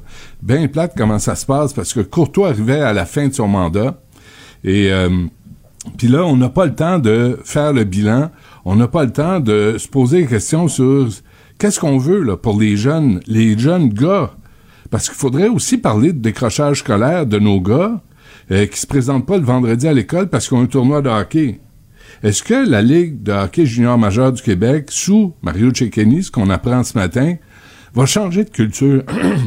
Ben, c'est plus facile de changer de culture avec quelqu'un qui vient pas de cette culture-là. Que... Mais euh, exactement, t'as pas de retour d'ascenseur, t'as pas d'amis de vestiaire avec qui t'as joué en 1998 dans un tournoi en, en Slovénie. Tu sais, là, il arrive avec une nouvelle culture. Est-ce qu'on va parler euh, des, des bagarres, des initiations, mais des échanges pendant l'année scolaire? Est-ce qu'on va parler du décrochage scolaire? Est-ce qu'on va parler du consentement aux gars? Est-ce qu'on va leur parler de l'après-hockey? Parce qu'il y en a une infime minorité qui va se rendre à la Ligue nationale de hockey. Es-tu prête pour ton avenir? As-tu fini tes cours? As-tu réussi tes examens? On a changé ça déjà un petit peu quand même. Un la, petit peu. GMQ. Ouais, ben pas bien, ben. Sincèrement, pas bien, ben. Prévoir l'après-hockey, là, c'est important. Ça, prévoir l'après-hockey, là, Benoît, t'as à la fois totalement raison et totalement tort. Totalement raison parce que c'est ce qu'il faut faire. Totalement tort parce que tu sais, quand tu parles de faire une conférence, mettons, dans une école qui a pas un jeune qui écoute, là, va dans une équipe de hockey junior majeur, puis dis-leur que euh, faut qu'ils se préparent un autre avenir parce que peut-être ce sera pas le hockey, il n'y a pas un qui t'écoute. Ben, ça dépend. C'est ce qu'ils veulent pas, plein ce qu'ils veulent pas entendre, là, t'sais. Il va t'écouter si ton rendement scolaire te permet de jouer ou non. Là, il va t'écouter. Là, il va se casser le cul. Parce que là, mon homme, là, si tu réussis pas tes matières de base, tu viens pas jouer. Mais là, au pop, pop, pop, attention, là, c'est les demi-dieux du hockey, là. Là, c'est les, les, parents qui voient leur, leur garçon devenir multimillionnaire parce qu'ils ont une carrière dans la LNH. Puis les études, c'est pas important. Les, la géographie, la mathématique, l'anglais, le français, c'est pas important, ça. Ben, c'est ça qu'il faut qu'on change au Québec. Pour nos gars, pour leur avenir. Parce qu'il n'y en a pas, là. Il y en a, pas, il y en a très peu qui se rendent à la Ligue nationale. Et quand ils se rendent à la Ligue nationale, ils restent là 3-4 ans.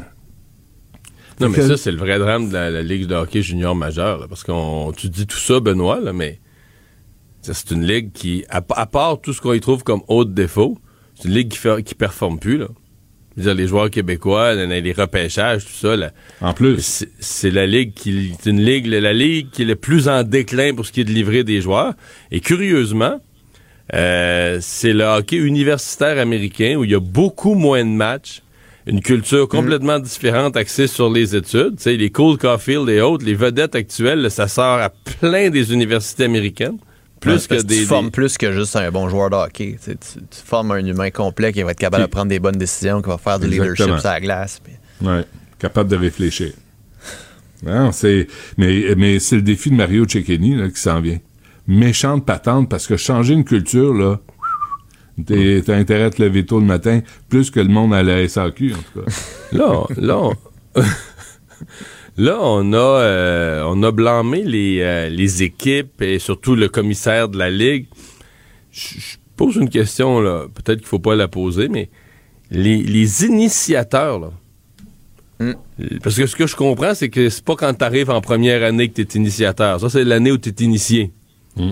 Fait quand tu es initiateur, généralement, tu es majeur. Es-tu responsable de tes actes? Euh, Mettons qu'on trouvait, mettons que dans les plaintes, on trouvait des initiateurs, là, puis qui ont un métier aujourd'hui, je sais pas, ils sont euh, dirigeants d'entreprise ou un autre qui travaille, euh, il est cadre dans un hôpital, n'importe quoi. Est-ce qu'on les, est-ce qu'on les congédie tous? On apprend que quelqu'un, lui, là, il a fait ça. Là. Il a, il a étendu la, la, la, crème, puis envoyé une autre affaire dans le derrière de l'autre. Puis... À un mineur. Ah ouais. À un mineur. Et souvent, ceux qui initient, c'était les plus vieux de l'équipe. Ben, C'est-à-dire 18, 19 ans, 20 ans. Ah ouais. Puis les jeunes qui arrivent, 15-16 ans, et ce rapport-là, on ne l'a pas abordé encore. Ben, il y a une culture qui les protège, tout le monde se protège. Puis... Il y a une culture, mais il y a une loi quand même. Les mineurs face aux, adultes, il y a quand même une certaine loi, à ma connaissance. Encore faut-il que, les gens l'appliquent. Exactement. On l'applique. Tu veux me parler de la loi 96 et de tes préférés, Benoît? J'ai lu le Montreal Gazette. Ah pour ah faire plaisir. Ben, pas ce matin, il n'y en a pas le lundi. Ben, c'est euh, c'est Liberals. Ben, excuse-moi, moi, j'allais dans mon press Oui, il n'y a, pas de, y a pas de version papier, mais ils font une version, électronique. quand même, quand même, oui, c'est vrai. Fait que juste Liberals, pour Québec solidaire, set for battle and by-election. Euh, ça, c'est, euh, on, on, le sait, là, ça s'en vient, là, dans Saint-Henri-Sainte-Anne. Et là, on, Québec solidaire, là, qui est représenté par Monsieur Rivard, comment il s'appelle? Guillaume. Guillaume Rivard c'est ça, euh, qui est avocat en immigration. Euh, et c'est assez extraordinaire. Moi, je comprends pas. Je vous appelle à l'aide ce matin. Là. Je veux juste comprendre. Je veux pas juger. Je veux pas être méchant. Je veux juste aider. Mais comment est-ce que tu peux dire que tu es un parti souverainiste quand tu veux pas appliquer la loi 96, quand tu trouves que c'est trop demandé aux nouveaux arrivants de d'avoir en six mois des services en français seulement, ben, en sachant dire un an, Mais, mais, mais le fait que le fait auquel tu réfères, Benoît, c'est que on peut pas dire que les deux euh, les deux partis qui rivalisent, le Québec solidaire et le Parti libéral dans la CRI Sainte-Anne, se livrent une lutte de qui est le plus nationaliste? Euphémisme ici, là. Ça, c'est clair. Écoute, hein? euh, c'est, c'est, c'est comme gênant, là. En fait, moi, je, je, je tu poses la question, est-ce que le Québec solidaire est souverainiste? Mais même si tu as ça demandé, c'est à quoi, à quoi joue Québec solidaire? C'est comme deux partis qui se disent non, non, non, moi, je j'ai jamais défendu le Québec. La langue, moi, défendu la langue française. Jamais, jamais, jamais. C'est comme malaisant dans un comté à l'ouest, même pas supposé, c'est pas un comté du West Island, mais à l'ouest de la rue Saint-Laurent. Mais de voir deux partis là, se dire là, je dis, à un moment donné, d'après moi, dans la dernière semaine, s'ils ils s'aperçoivent qu'ils jouent au dernier vote, ils vont mettre un drapeau du Québec à terre, puis ils vont voir lequel danse, lequel danse le plus fort dessus avec les pieds le plus sales. On est avec des camions de la Burks. Et pour citer, tu sais, c'est important de, de, lire ce qui se passe au Canada anglais puis au Montreal Gazette. Et Clich Rivard dit, This is something Québec solidaire would get rid of the first minute it came to power. C'est la première chose euh, de laquelle, dont on se débarrasserait dès qu'on arrive au pouvoir, selon Québec solidaire, on doit faire la promotion du français, mais jamais contre quelqu'un. Never against someone. What the fuck does that mean? Voulez-vous bien me dire, qu'est-ce que ça veut dire, ça? Tu veux appliquer une loi ben, pour protéger le, fond, tu laisses les, les immigrants s'angliciser, là. Ah, c'est ça, Québec solidaire. Ben, je sais pas, là, mais moi... Ben, il faudrait le dire. Parce qu'au dépend de qui que les immigrants ben, s'intègrent en français, dans, parce que c'est ben l'esprit de la loi 101. Là. Ben, tu sais, là, il dit, euh, je défends les minorités, j'ai défendu les minorités toute ma vie, ben, bravo, c'est correct, tout le monde a le droit euh, de qu'on fasse respecter leurs droits, mais euh, contre la, cour, la Cour suprême du Canada, mais quand quelqu'un m'accuse de ne pas respecter ou ne pas défendre les droits, c'est quelque chose que je peux pas accepter. Mais là, ça, c'est la campagne qui se passe Mais dans les libéraux Saint-Henri, ont permis ça quand même. Ouais. Hein, Mais Mario, Québec solidaire. de- Mais Québec solidaire. Ouais. Ça, ouais. En passant, Non, mais c'est quand une- même gros, là, parce qu'on était dans une élection Ouais. générale. euh, On était dans une élection générale il y a qu- quatre mois, cinq mois, cinq mois. Puis Québec solidaire jouait la carte, euh, oui, là, tu sais, il jouait la carte euh, multiculturaliste, mais quand même nationaliste, là, sur la défense du français, puis tout ça. Euh, puis, la loi 96, c'est vrai. À l'époque, il disait, ouais, il y a quelques articles qu'on viendrait, mais on est pour la, une défense plus forte du français. Mais là, euh, je veux dire, le, euh, le message qui passe dans Saint-Henri-Sainte-Anne, là, personne, personne, personne peut comprendre que c'est un parti qui a l'intention de défendre le français. Te dire en affaire, il s'étire le coup pas à peu près pour, pour gagner un comté, pour aller chercher le vote non francophone dans un comté. là. Je sais pas quelle trace ça va laisser à long terme sur l'image du parti, mais je trouve qu'il s'étire beaucoup, beaucoup, beaucoup le coup. Benoît, tu voulais dire quelque chose d'autre en terminant? Ah non, ben, demain. Demain, Demain, on en fait une par- on en fait une par- non mais j'allais dire j'ai tu sais la semaine passée j'ai fait des entrevues avec des jeunes femmes c'était un autre sujet là, des jeunes femmes qui ont été droguées dans des bars avec le GHB puis c'est un combat qu'il faut mener puis il faut le dénoncer puis Manon Massé est montée aux barricades pour dénoncer ça alors on l'a invité et là Manon Massé de Québec solidaire veut pas venir à l'émission pour, pour ça. Là, tu dis, attends, on a un combat en commun. Là. Laisse faire le reste. J'ai le droit de te critiquer comme parti, puis tu as le droit de, de dire que je suis un jambon comme animateur de radio. Parfait, tu as le droit. Mais quand on a un combat commun, quand c'est pour le bien commun, quand c'est pour défendre les jeunes femmes qui se font droguer dans des bars par des crapules, ben là, elle a fait passer sa petite politique avant de prendre position puis d'avoir des principes. Je trouve ça vraiment désolant. Ça me déçoit de Manon Massé. Je trouve, je trouve ça vraiment désolant. On devrait être au-dessus de ça. Mais bref, c'est une parenthèse. Messieurs. Moi, je suis zen ce matin, j'ai fait mon sport d'hiver. Eh oui, t'as fait de la raquette hier, Mario.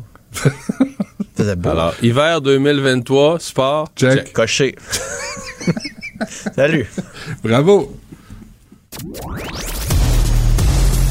Un journaliste d'expérience qui fait avancer la réflexion. Philippe Vincent Foisy. Parlons de qui s'est passé durant la fin de semaine à la, LHJMQ avec Gilles Courteau qui a annoncé sa démission. On va en parler avec François Lemay qui est entraîneur bénévole dans la région de Granby. Monsieur Lemay, bonjour. Oui, bonjour, Monsieur Vincent Foisy. Euh, juste Foisy, euh, par rapport à la démission de Gilles Courteau, est-ce que c'est une bonne nouvelle, vous pensez, dans le monde du hockey ou c'est accueilli en demi-teinte? Ben, c'est accueilli en demi-teinte parce que, bon, on peut quand même regarder tout son parcours. La Ligue euh, junior majeure du Québec a quand même progressé pendant son 37 ans qu'il a été là. Mais je pense que c'est bien symptomatique de la façon qu'il a terminé, sa mauvaise euh, gestion, euh, sa, sa- sa- sa parution à la commission parlementaire dans le dossier euh, Stephen Quirk, euh, Quirk, entre autres, de dire que c'était pour des agressions à connotation sexuelle alors que c'était clairement ça. Si vous avez le grand Manitou la Ligue la plus importante au Québec et dans les maritimes, qui est incapable de faire un suivi approprié sur une potentielle agression sexuelle, ben ça veut dire que le mal est profond. Là. C'est- c'est l'exemple doit venir de- d'en haut, puis on l'a pas eu l'exemple.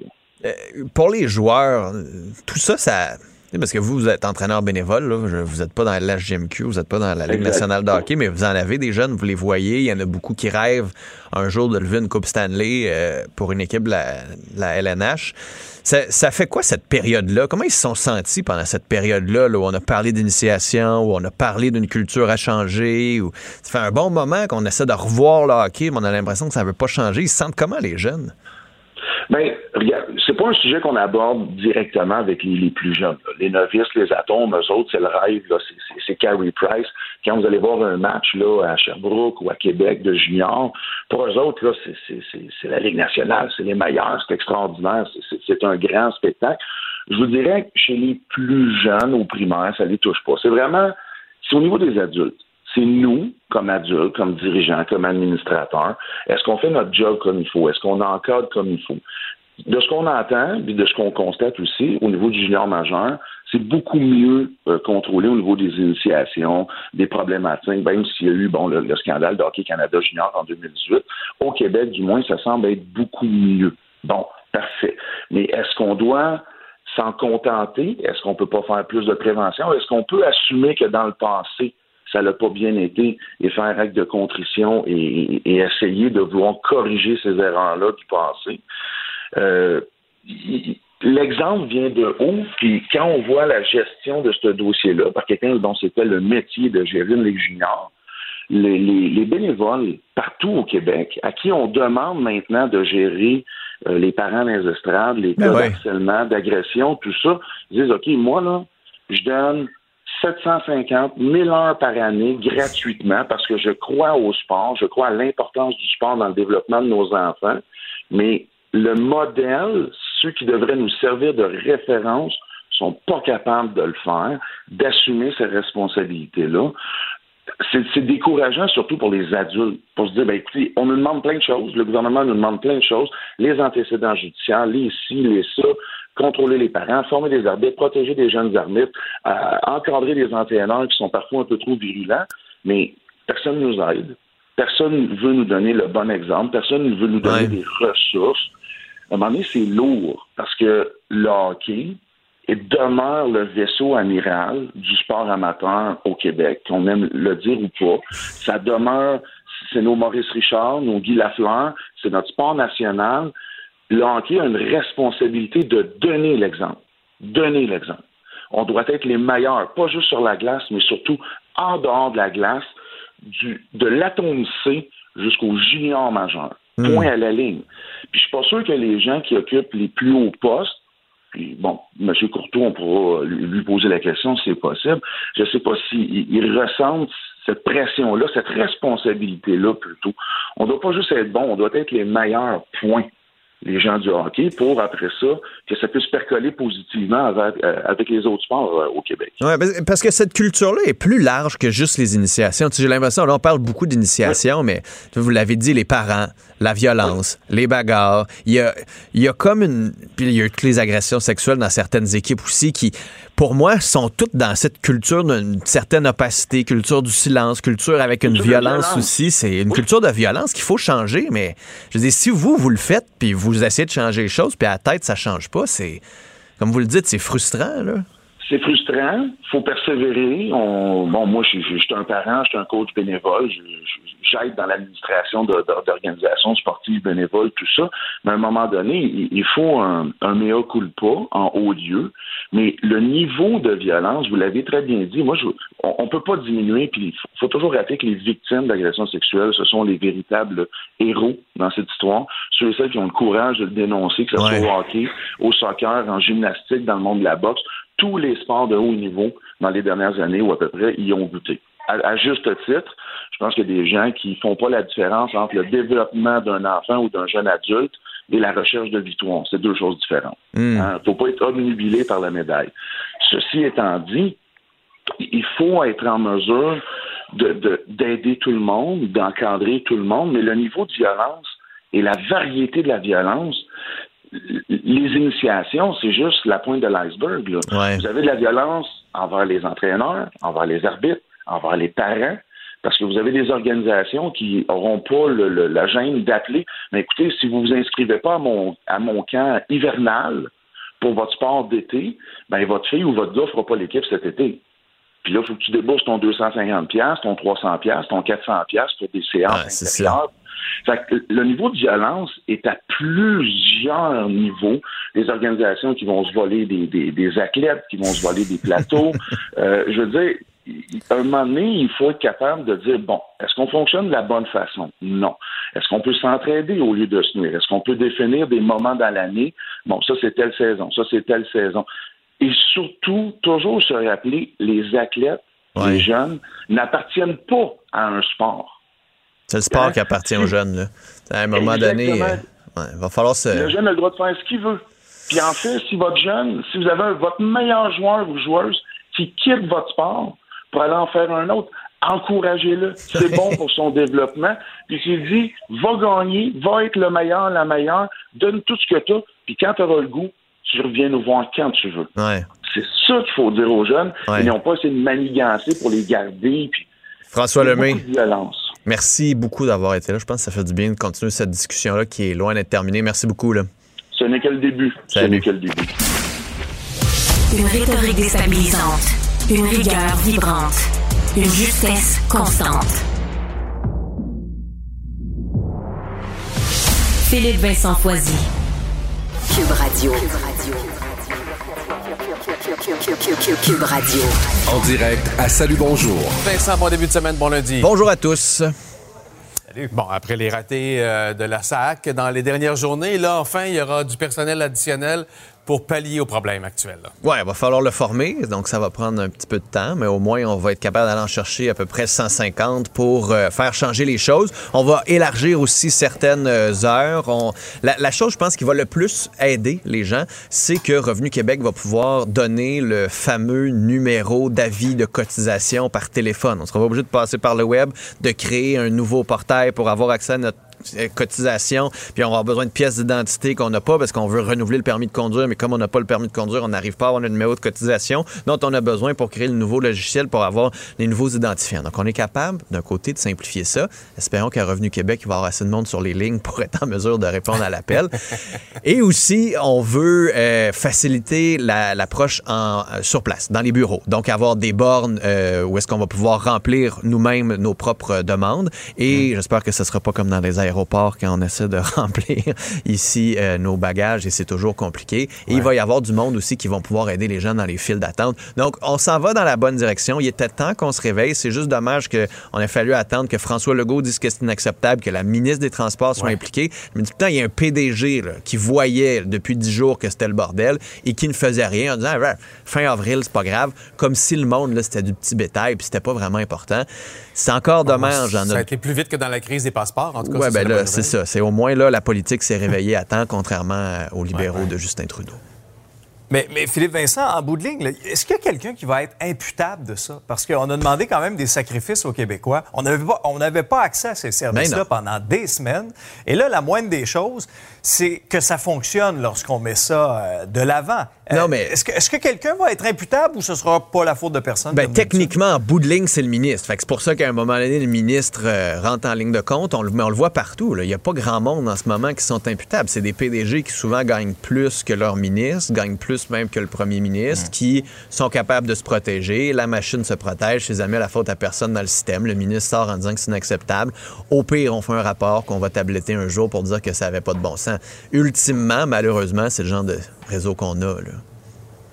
C'est l'histoire qui se répète encore une fois. Bon, au dossier, Philippe Vincent, euh, Gilles Courteau a annoncé au cours euh, de l'après-midi hier qu'il quittait, qu'il démissionnait. Est-ce que dans les circonstances, c'était la bonne chose à faire? Oui, c'était la chose à faire. À un moment donné, c'était pas nécessairement surprenant. Il était réinvité en commission parlementaire. Pourquoi? Parce qu'en bout de ligne, il ne s'est pas préparé, n'a pas voulu se préparer ou a trouvé une excuse pour dire qu'il n'avait pas tout lu l'affidavit. Il y a un affidavit avec une personne, il n'a pas lu au complet. C'est symptomatique d'une culture plus large où on veut pas vraiment voir le problème. Donc, on fait comme s'il n'existait pas. Alors, tant mieux si ça va prendre quelqu'un d'autre. Mario Cecchini qui sort, qui arrive pas du hockey, qui pourrait peut-être changer cette culture-là. Ça va être long, ça va être compliqué, mais il faut envoyer l'exemple à tout le monde.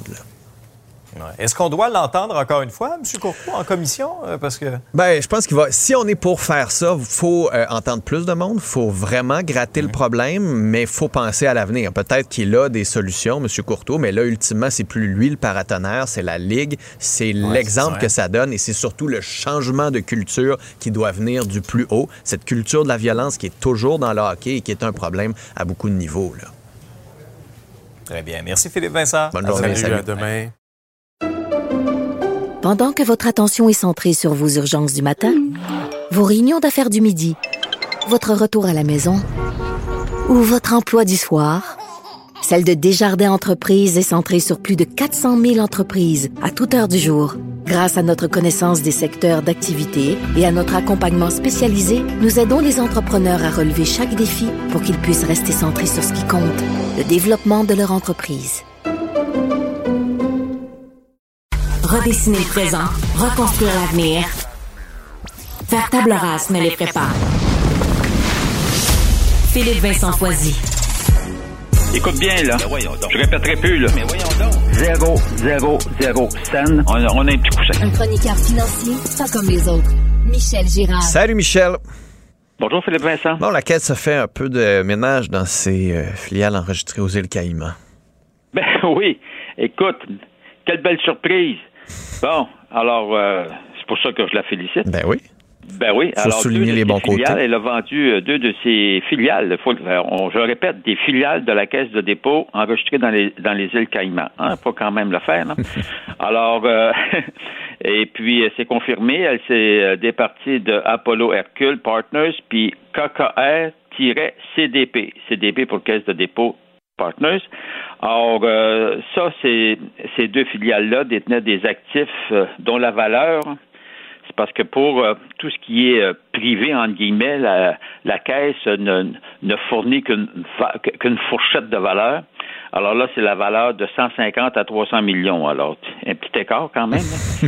Et puis, ben, les, les deux. Maintenant, il lui, il lui reste quand même plusieurs placements qui ont été soit dans des filiales. D'ailleurs, il y a une autre filiale qu'elle a conservée, qui est justement enregistrée dans les îles Caïmans. Ça s'appelle, c'est un fonds de couverture GMAC Assofond.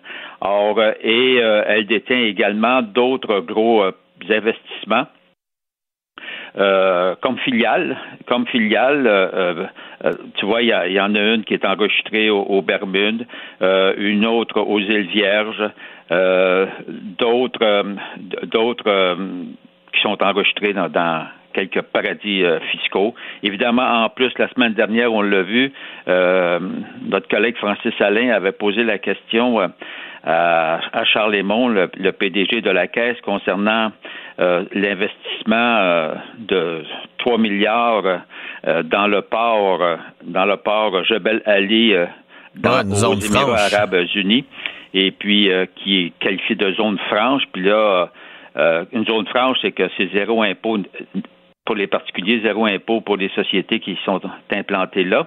Et puis, euh, aux surprises, Charles Lemont avait dit, oh là, mais là, mais ça, c'est pas un paradis fiscal. Une zone franche, là, ça, c'est pas, c'est pas un paradis fiscal. bon. Il n'y a pas d'impôt de notre part, mais c'est pas un paradis fiscal. Bon, ben écoute, c'est une définition, hein. Alors, euh, oui, mais effectivement, la caisse réduit au fil des années un peu à à petit coup euh, sa présence dans les paradis fiscaux. Évidemment, on attend qu'elle publie son rapport annuel et puis euh, que Charles aille parader euh, devant la commission la commission des finances publiques pour voir quels sont les autres placements que la Caisse détient dans les paradis fiscaux. Mais elle se veut, elle, est d'année en année, elle est de moins en moins précise, par exemple. Hmm. Penses-tu qu'ils vont parler de l'indice Québec 30? Ben, regarde, ouais, et puis là, j'ai découvert euh, en analysant les, les, les, placements que la Caisse avait dans les entreprises. Euh, on le sait, là, c'est des grandes entreprises euh, dont le siège social est au Québec qui sont cotées à la Bourse de Toronto. Alors, ces entreprises-là, j'ai vérifié ce que la Caisse en détenait, puis finalement, pour me rendre compte que de l'indice des entreprises de, comprises les 30, parmi les 30 de l'indice Québec 30, euh, ces entreprises-là, évidemment, ne font pas le poids euh, dans la caisse. Elles ne représentent que 5% de l'actif net total de, hmm. de la caisse. Hey, 5% c'est des pinottes, là. Hmm. C'est vraiment des pinottes. Or, euh, puis en plus, bon, elle n'investit pas la caisse dans dans l'indice en tant que tel. Parce qu'il faut savoir qu'un indice, chacune des compagnies est pondérée. Tu sais, une compagnie euh, comme alimentation couche-tard, ça, ça peut représenter de l'indice, je lance un chiffre, là, ça peut représenter 10% de l'indice. Alors, euh, mais la Caisse, ce qu'elle fait, c'est qu'elle investit euh, selon ses, ses, selon ses analystes dans les entreprises qu'elle pense qui vont le mieux performer. Résultat, en tout cas, en, 2000, 2022, ça fut le contraire. L'indice, l'indice l'ensemble de l'indice n'a reculé que de 1,6% alors que les titres de l'indice dans lesquels euh, la, caisse a que la caisse a surpondéré ont, nettement moins bien performé. Bon, ça de même. Alors, euh, et euh, c'est pas pour les barbés, mais ou presque. Bon, juste un petit peu. Non, mais toujours est-il qu'avec ses placements boursiers de l'ensemble, la caisse a perdu l'an passé un peu plus de 11% alors que l'indice a reculé seulement de 1,6 c'est juste bon de le rappeler à la caisse que tu peux faire confiance davantage aux entreprises québécoises. Il y a l'indice Québec 30, puis tu, tu, pourras avoir un bon rendement. Michel, bonne journée. Salut. Salut. Pendant que votre attention est centrée sur cette voix qui vous parle ici, ou encore là, tout près ici, très loin là-bas, Celle de Desjardins Entreprises est centrée sur plus de 400 000 entreprises partout autour de vous. Depuis plus de 120 ans, nos équipes dédiées accompagnent les entrepreneurs d'ici à chaque étape pour qu'ils puissent rester centrés sur ce qui compte, la croissance de leur entreprise.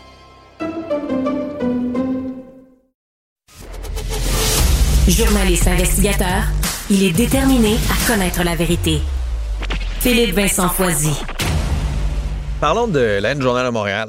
Les urgences débordées à cause des skieurs blessés. On a euh, plusieurs témoignages de médecins dans des urgences qui nous disent Ouais, en ce moment, on en voit beaucoup, puis pas à peu près.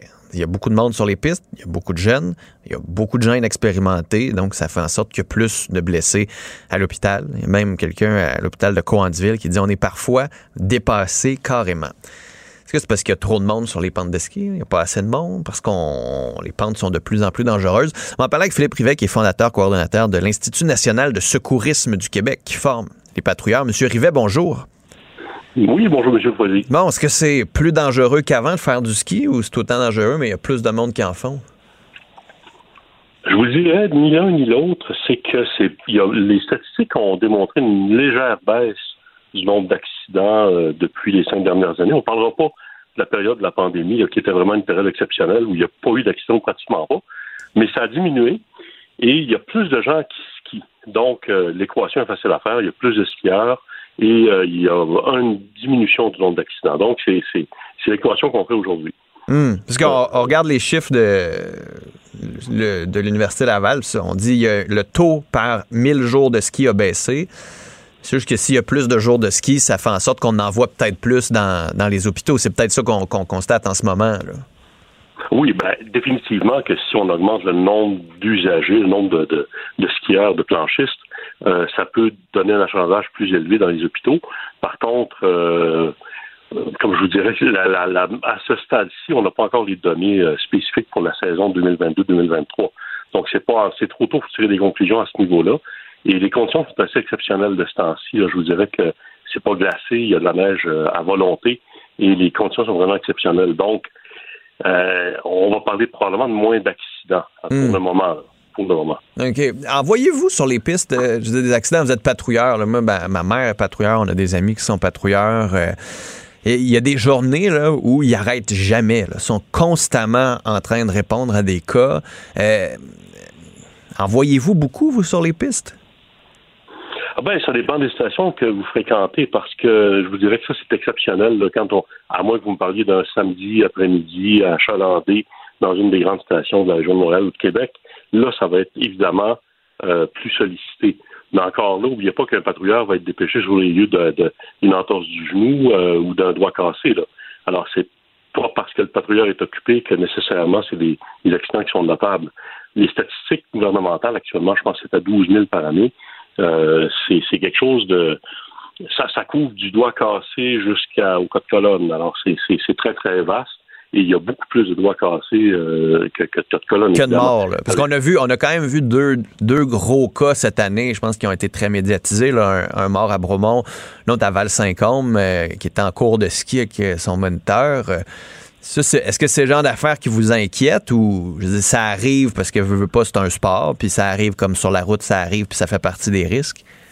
Oui, définitivement que ce sont des cas assez isolés. On ne voit pas ça très souvent. Il faudra déterminer les circonstances également pour Val-Saint-Côme et Bromont, déterminer les circonstances qui ont amené ces accidents-là, parce qu'on n'a aucune idée de ce qui s'est passé exactement. il y a des enquêtes du coroner dans au moins des cas à ma connaissance. Et, comme je vous dis, une pente de ski, c'est pas une bibliothèque non plus. Alors, c'est certain qu'il y a un risque associé à ça. Par contre, si on compare euh, au soccer, le, soccer, qui est une activité qui est pratiquée à l'année longue, a plus de blessés que le ski alpin euh, ou, la, planche à neige. Donc, c'est très, très relatif. Vous avez une activité hivernale qui est, qui est très inclusive, qui prend la famille au complet, euh, qui peut réunir des gens partout. On parle, il y a à peu près un million de skieurs au Québec. Là et c'est 6,3 millions de visites de journées de ski par saison actuellement. Alors, on a même tapé un, record l'année dernière là-dessus. Et si vous regardez la motoneige, là, il y a 200 000 immatriculations de motoneige par année.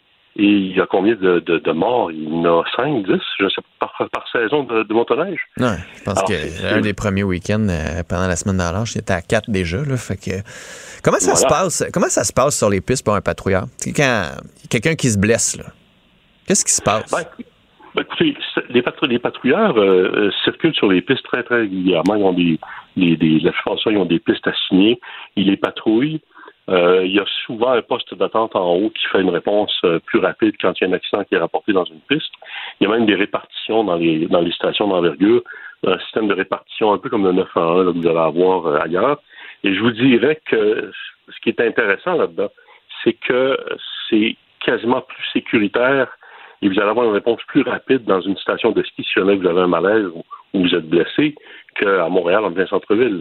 Parce que n'oubliez pas que il peut avoir un patrouilleur pour 500 skieurs, alors qu'à Montréal, vous allez avoir une ambulance pour je sais pas combien de milliers de, personnes. Mais êtes-vous comme un paramédic ou est-ce que vous êtes votre formation, c'est, ça va jusqu'où? Ben, jusqu'à il y a, euh, je vous dirais, une 10 ou 15 ans. Euh, la formation des patrouilleurs était celle également des euh, comme les pompiers premiers répondants ont actuellement. Bon, là, les, les premiers répondants pompiers ont une formation supplémentaire qui est plus grande que celle du patrouilleur. Mais le patrouilleur de ski a 56 heures de formation initialement, plus des formations sur piste, plus des pratiques tout au long de l'année. Et euh, chaque année, il y a une recertification de 16 heures, plus des pratiques sur, euh, sur ski. Donc, c'est très, très complet et à chaque année, chacun des patrouilleurs est formé et, recertifié.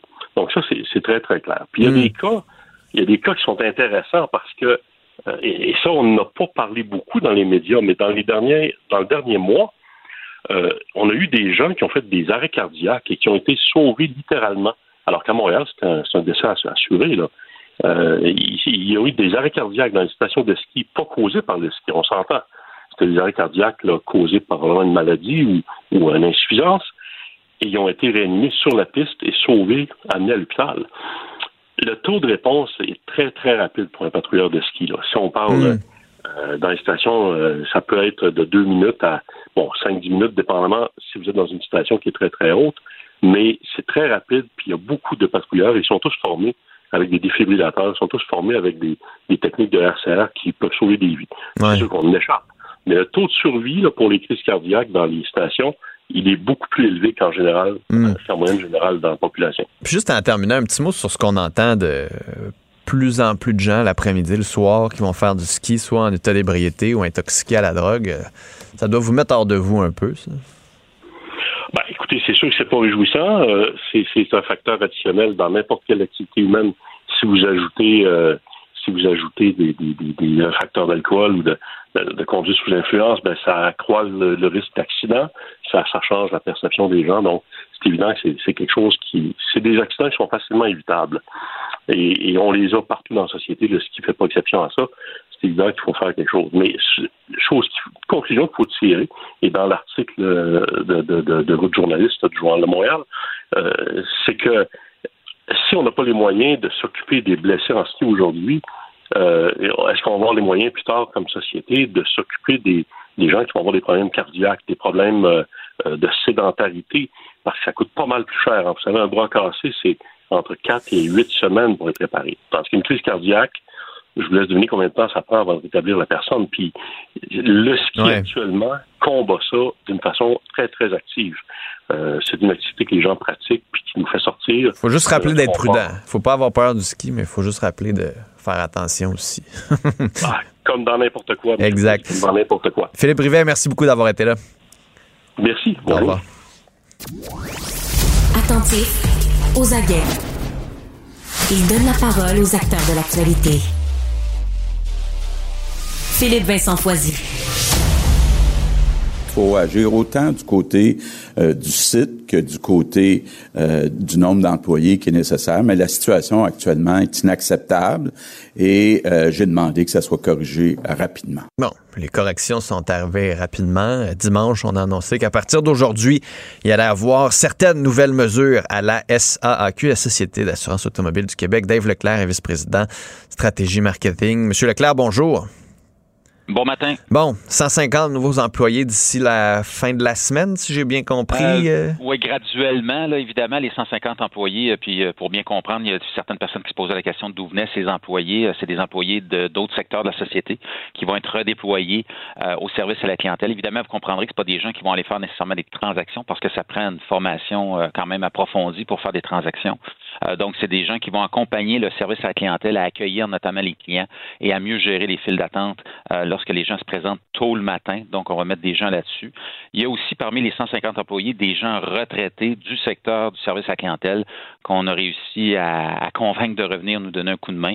Euh, ces gens-là vont être capables, par exemple, eux, de leur côté, avec une petite formation rapide sur le nouveau système, de reprendre justement les transactions et de supporter notre service à la clientèle. Donc, ces gens-là seront déployés au cours des prochains jours, prochaines semaines. Le, le nœud du problème, c'est quoi? Ben écoutez, deux choses. Euh, je pense qu'il y a une évidence que euh, la fermeture de trois semaines, où on parle de ralentissement parce qu'on a quand même fait quelques transactions manuelles, mais les trois semaines où il n'y a pas eu de service, euh, il y a beaucoup de gens, puis là on parle dans cette période-là, c'est à peu près 500 000 transactions qui devaient être réalisées dans ces trois semaines-là.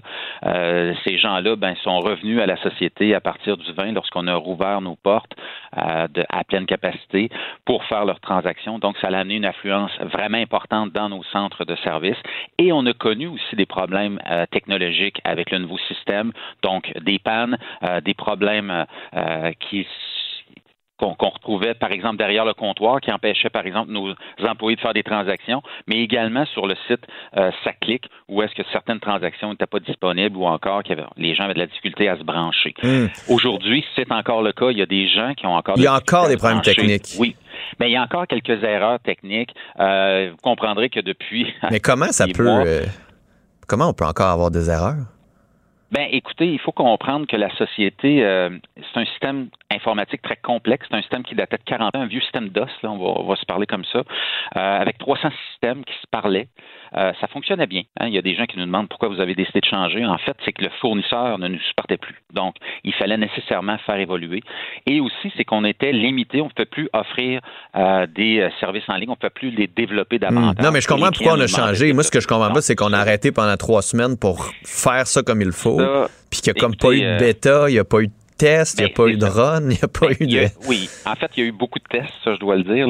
Moi-même, j'en ai été témoin. Là. Il y a plusieurs milliers de tests qui ont été faits. Euh, est-ce que ces tests-là étaient concluants? La plupart, oui, parce que sinon, on n'aurait pas déployé. Mais évidemment. Mais il n'y a personne qui a dit, genre, on y va à, semi, parce que, tu sais, il y a encore des problèmes dix jours plus tard. je me ben dis, il y a quelqu'un quelque part qui a dit, on y va, on donne le feu vert, mais c'est pas grave s'il y a des bugs techniques. Ben en fait, c'est que dans un environnement test, on peut pas voir l'ensemble des erreurs qui pourraient arriver. Ça, n'importe qui qui connaît un peu l'informatique vous expliquerait que dans un environnement test, il y a une certaine limitation des tests. Et par la suite, lorsqu'on met en production, excusez les termes techniques, ben on constate peut-être d'autres anomalies. Et c'est pour ça qu'on parlait toujours qu'il y avait une période d'ajustement de rodage d'environ trois mois.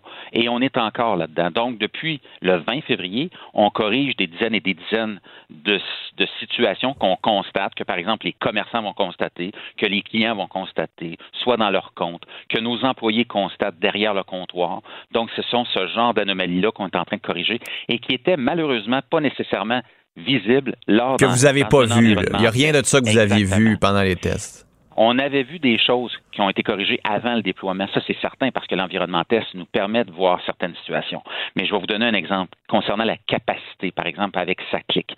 On a été obligé d'augmenter la mémoire euh, de l'ordinateur central et euh, on a doublé la mémoire. Pourquoi? Parce que dans l'environnement test, les charges, la capacité, on n'avait pas été capable de l'évaluer à 100% étant donné qu'on était dans un environnement test. Mais avec le test de la réalité, on s'est vu, on a vite hmm. vu euh, rapidement que la capacité de mémoire était limitée, donc il fallait la doubler. On le fait trois jours plus tard, le déploiement. Donc, c'est le genre d'intervention qui se fait. Les équipes travaillent 7 jours sur 7, 24 heures sur 24 pour régler ces situations. Est-ce que les bureaux vont être ouverts les dimanches? Euh, les dimanches, pour le moment, c'est pas ce qui est prévu. Les samedis, dans certains secteurs où est-ce qu'il y a beaucoup d'achalandage. Euh, en fin de semaine, on a vu encore des ratés. Hein. on s'en excuse encore auprès de la clientèle. On a constaté que dans certains mandataires, évidemment, vous comprendrez que le système, le réseau de la société est composé des bureaux de la société, ce qu'on appelle les centres de services, et des mandataires qui sont à contrat avec nous. On a constaté que certains mandataires, euh, il y a eu du cafouillage un peu en fin de semaine. Donc, il y a un rappel ce matin qui a été fait très clairement nos mandataires mandataires de dire, écoutez, si vous ouvrez par exemple le samedi, parce que ça leur appartient, ben il faut s'assurer que ce sont évidemment des rendez-vous et respecter les rendez-vous. Ce qu'on dit le week-end. Mais vous pouvez pas les forcer à ouvrir le samedi? Ben, en fait, c'est ce qu'on pousse beaucoup avec les mandataires. Ce matin, il y a encore une rencontre avec eux, parce qu'il y en a 96 au Québec, là, hmm. euh, pour nous donner un bon coup de main. Euh, évidemment, c'est pas nous qui embauchons ces employés-là, c'est des employés qui appartiennent aux mandataires, qui travaillent pour les mandataires. Donc, c'est à eux aussi de nous supporter et ils ont des clauses contractuelles avec nous qu'on leur rappelle ce matin euh, pour hmm. leur dire, écoutez, quand vous vous engagez avec nous, il y a des choses à respecter, notamment le respect des rendez-vous le week-end. Ouais. Une des questions que les gens me posent le plus, c'est des parents qui hmm. M'écrivent pour me dire qu'est-ce que je fais avec mon jeune. Il n'y a pas de déclaration de revenus, il n'y a pas de permis de conduire où ils viennent de passer son examen, où il l'a fait juste avant qu'on mhm. ferme tout ça. Est-ce que ces jeunes-là vont pouvoir, dans les prochains jours, avoir leur permis?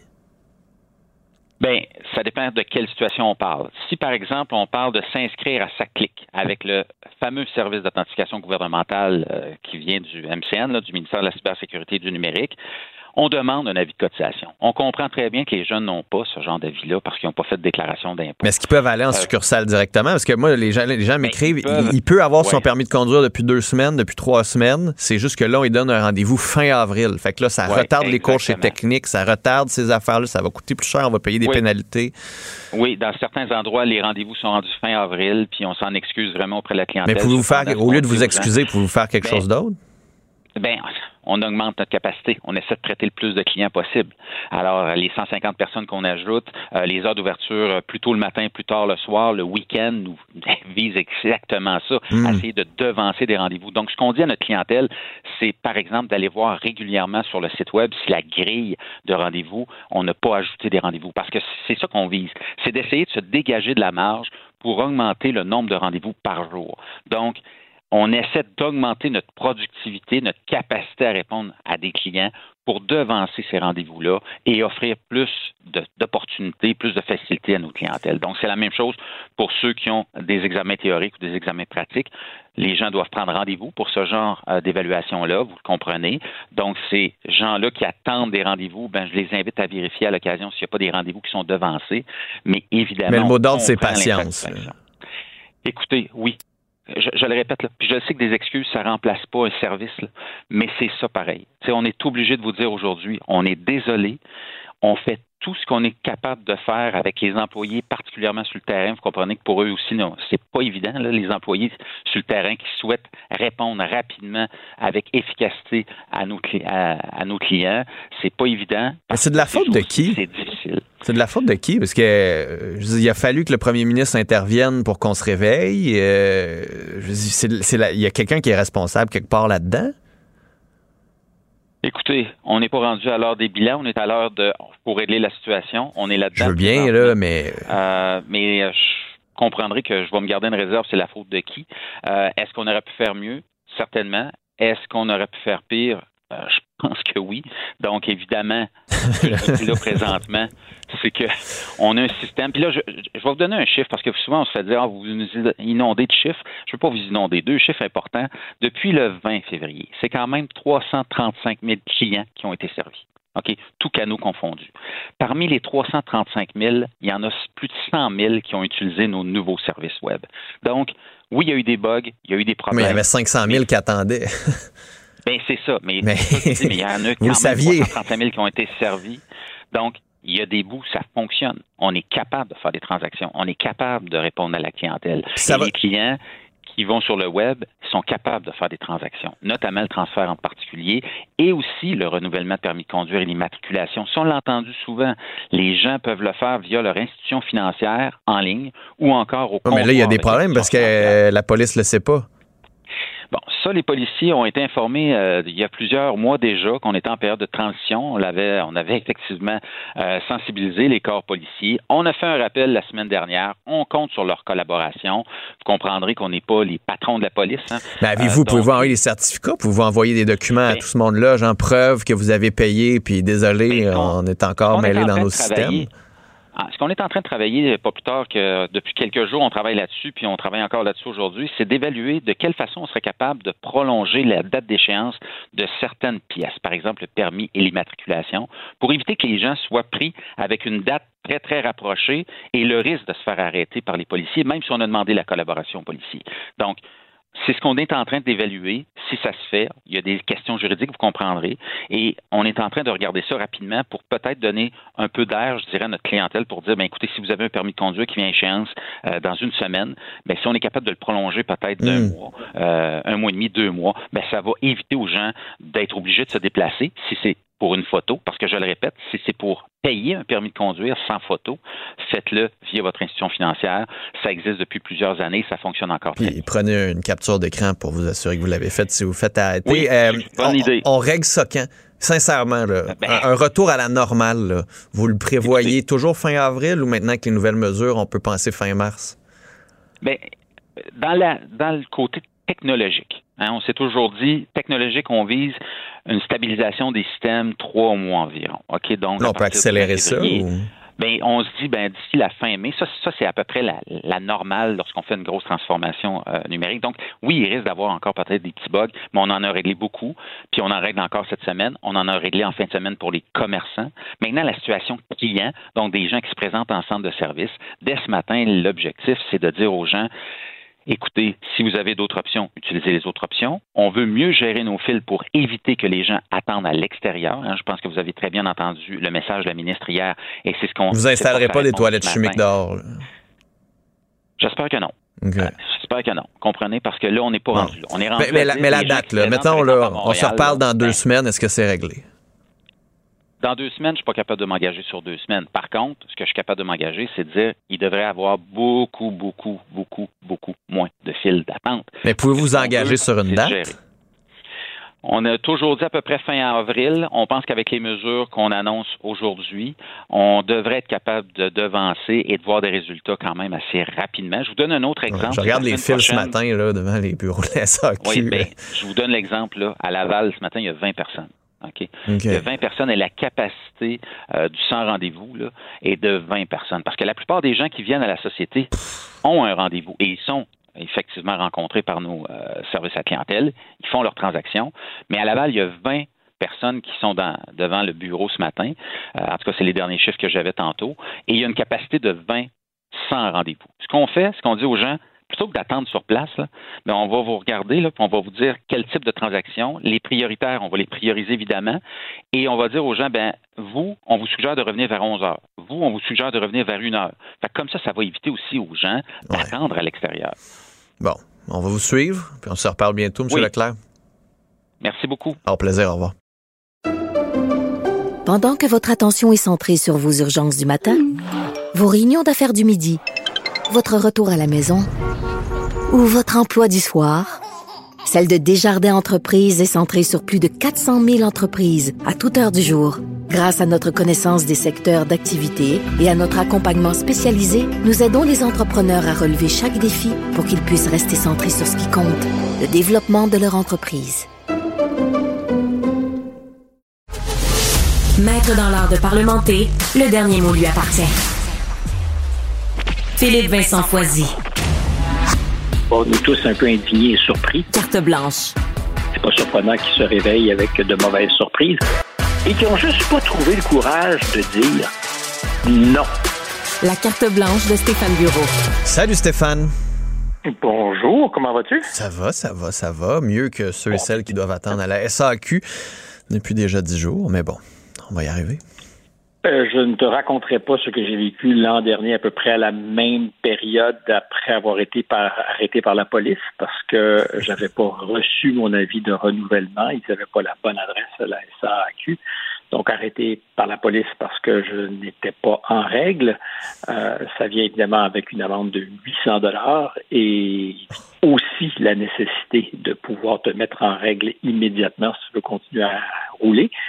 Euh, deux jours entiers consacrés à régulariser la situation et j'ai été le témoin de, de scènes absolument disgracieuses où des citoyens exaspérés, mais qui en avaient jusque-là, euh, d'attendre, de se faire écœurer, d'attendre dans le froid, dehors, parce qu'à ce moment-là, on voulait pas que les gens rentrent, COVID oblige.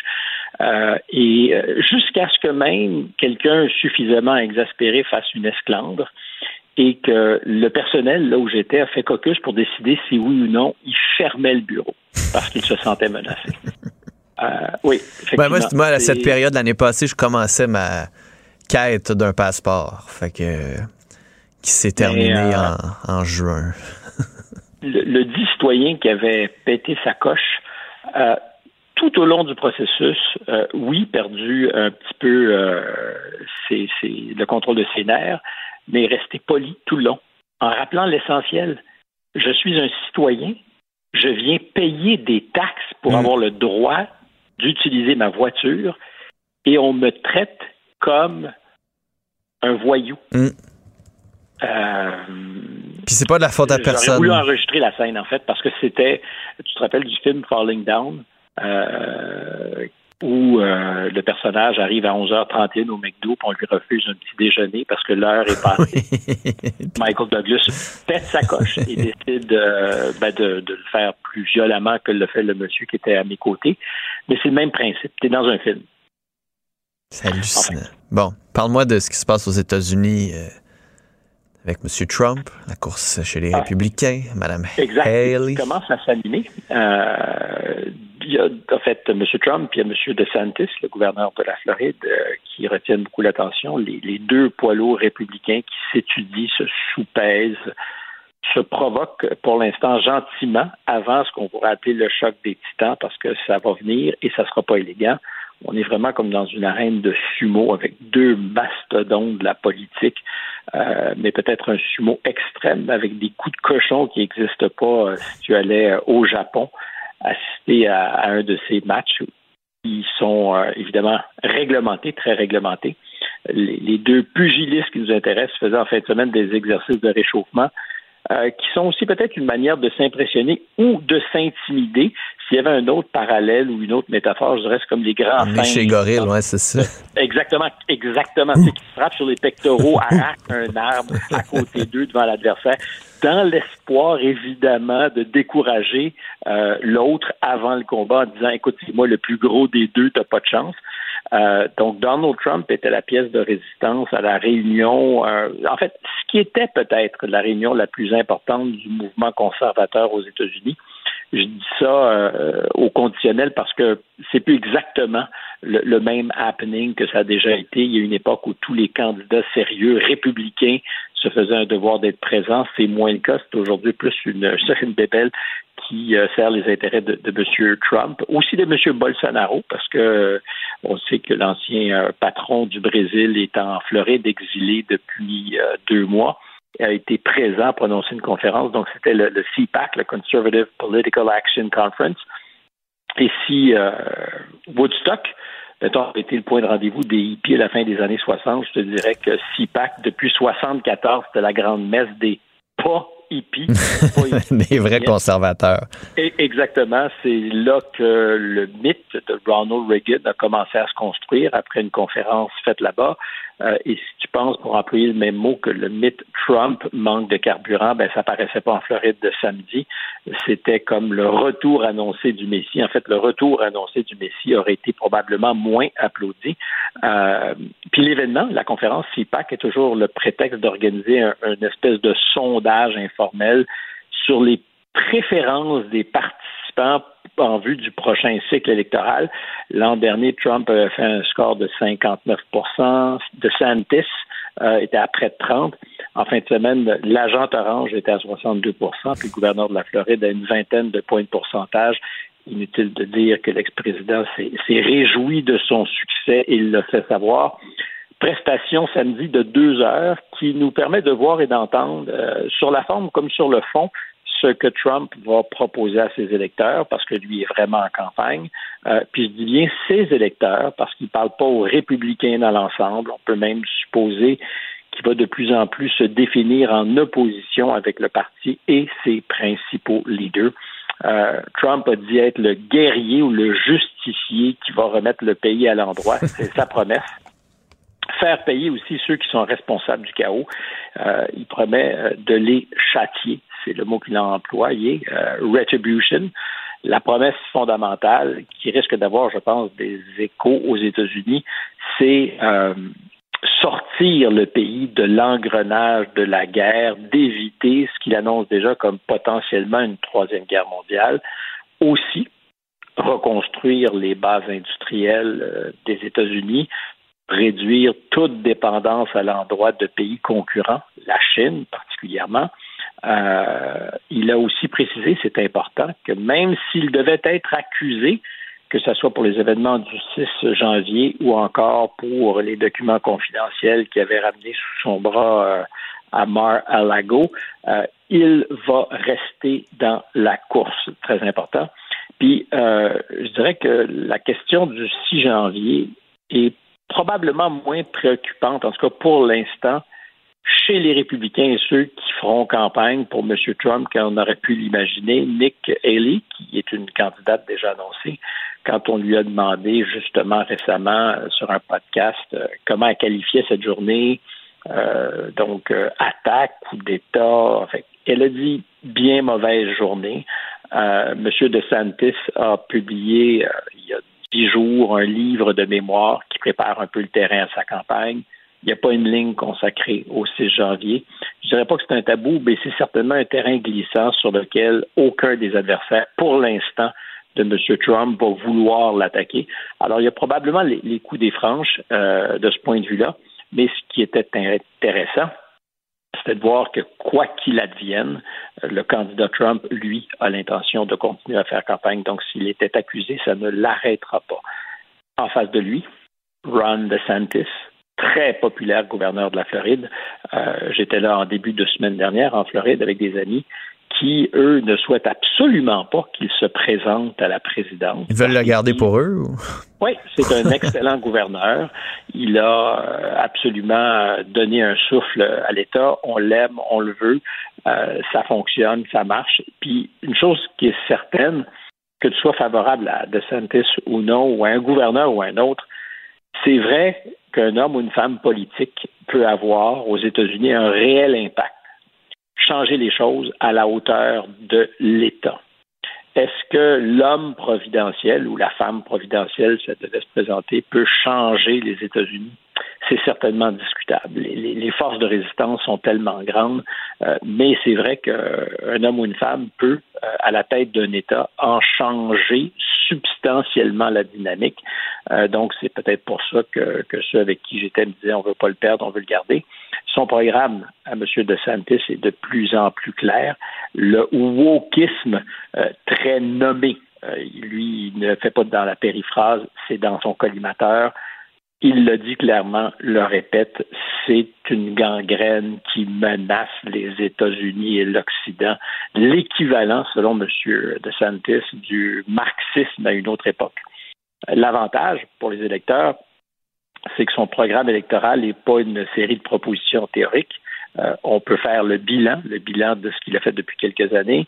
On peut le voir à l'œuvre en Floride, justement, s'attaquer très frontalement à tout ce qui branche le mouvement woke. Alors, euh, inutile de dire que la critical race theory est éventrée par le gouverneur de la Floride.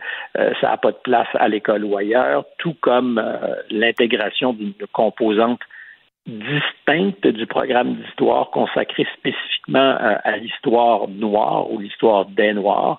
Euh, c'est un, mouvement de plus en plus vaste aux États-Unis pour dire on doit on doit rechanger ou pas rechanger, changer le, le, cursus et faire en sorte qu'on fasse une plus grande place à cette portion de notre histoire. Il dit euh, on a une histoire, on peut certainement la, la, la la travailler, mais l'idée qu'il y ait deux histoires parallèles racontées, ça n'arrivera pas chez nous en Floride. Pas non plus d'éducation sexuelle, parce que pour lui, c'est de la propagande chez les enfants, donc rien qui peut être fait avant l'âge de, de 8 ans.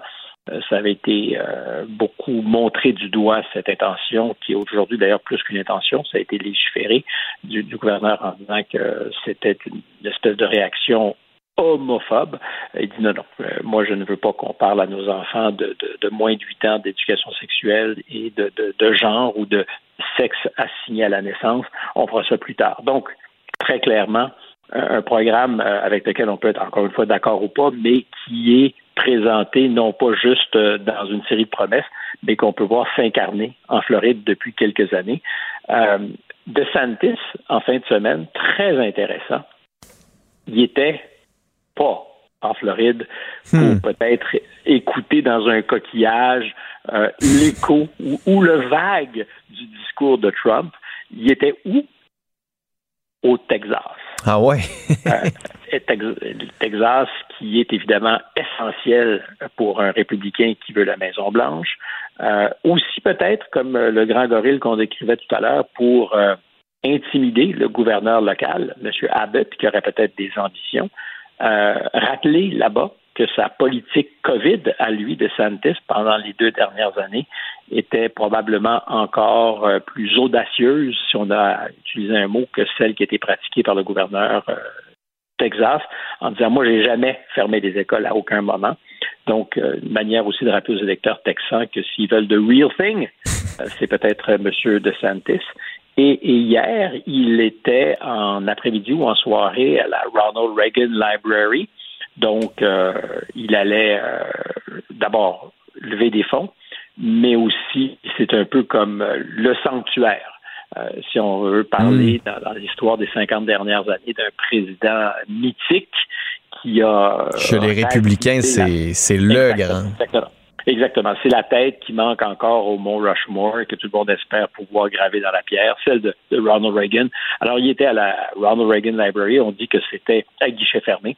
Hmm. Évidemment, c'est pas un marché fertile pour les républicains que la Californie, mais euh, il, y a, des conservateurs et il y a de l'argent. Donc, clairement, M. DeSantis est en campagne. Euh, je l'ai dit quelquefois, puis je, pense toujours que le réel test, c'est quand les Américains vont l'entendre et le voir. Il a la discipline de, de ce... C'est pas un tribun euh, très, très, très efficace. Euh, c'est quelqu'un qui, gouverne, il n'y a pas de doute, euh, mais il n'est pas nécessairement emballant. Puis une campagne, c'est aussi un exercice de marketing. Puis à côté de ça, M. Trump a certainement un avantage. Il sait plaquer, il sait se battre. Euh, alors, Puis il n'a pas peur des coups de cochon. On l'a vu dans, c'est ça. Mais ça va être le fun ça va être le fun. Qu'est-ce que tu en penses? On en a pour deux ans. ça, c'est de la télé-réalité. Tu sais, s'il n'y a plus de, de, télé-réalité parce que c'est de moins en moins politiquement correct de mettre en scène des gens qui sont des coups de cochon, euh, la campagne électorale aux États-Unis, c'est probablement le dernier vestige d'une télé-réalité très efficace. Hmm. Stéphane, bonne journée. Bonne semaine. Salut. Pendant que votre attention est centrée sur cette voix qui vous parle ici, ou encore là, tout près très loin là-bas, Celle de Desjardins Entreprises est centrée sur plus de 400 000 entreprises partout autour de vous. Depuis plus de 120 ans, nos équipes dédiées accompagnent les entrepreneurs d'ici à chaque étape pour qu'ils puissent rester centrés sur ce qui compte, la croissance de leur entreprise.